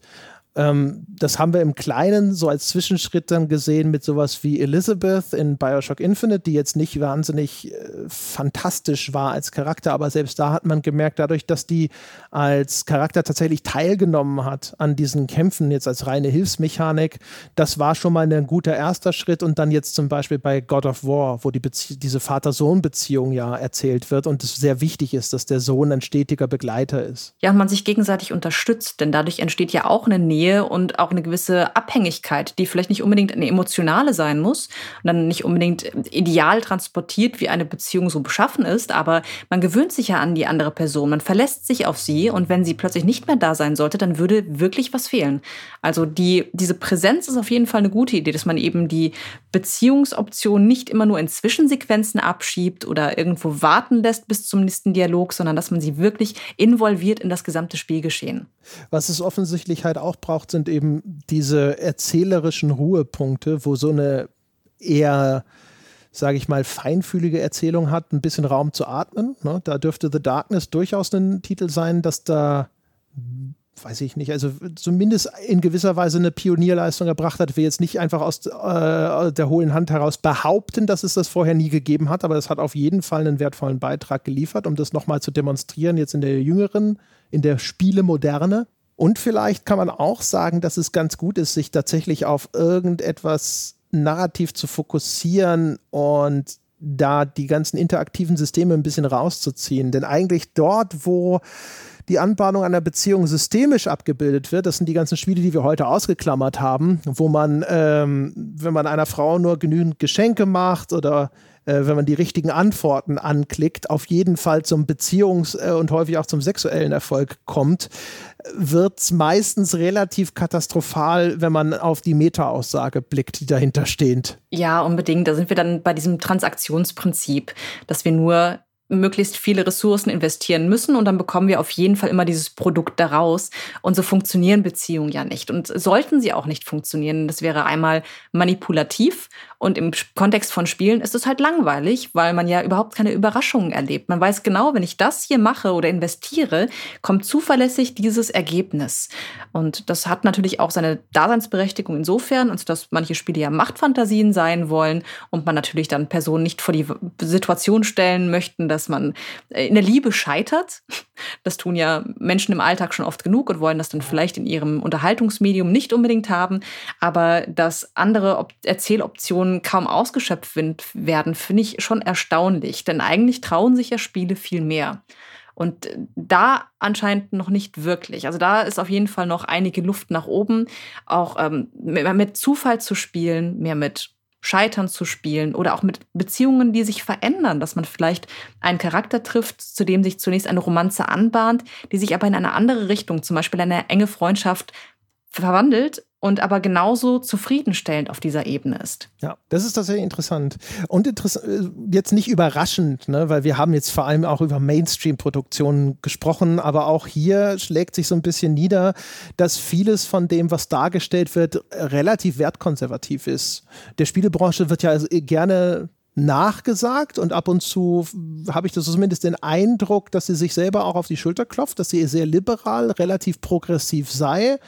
Das kann man jetzt bei sowas wie Left Behind vielleicht auch attestieren, aber sehr viele typische, relativ konservative Klischees von Glück und Sesshaftigkeit und Partnerschaft und Rollenverteilung und so finden sich in den Videospielen auch nach wie vor wieder. Ja, das stimmt schon. Es gibt wenige unkonventionelle Konzepte, aber ich denke, das entwickelt sich ja auch mit der zunehmenden Diversifizierung der EntwicklerInnen der Studios. Oder das zeigt sich ja jetzt auch schon im Indie-Bereich haben wir mehr unkonventionelle Beziehungskonzepte.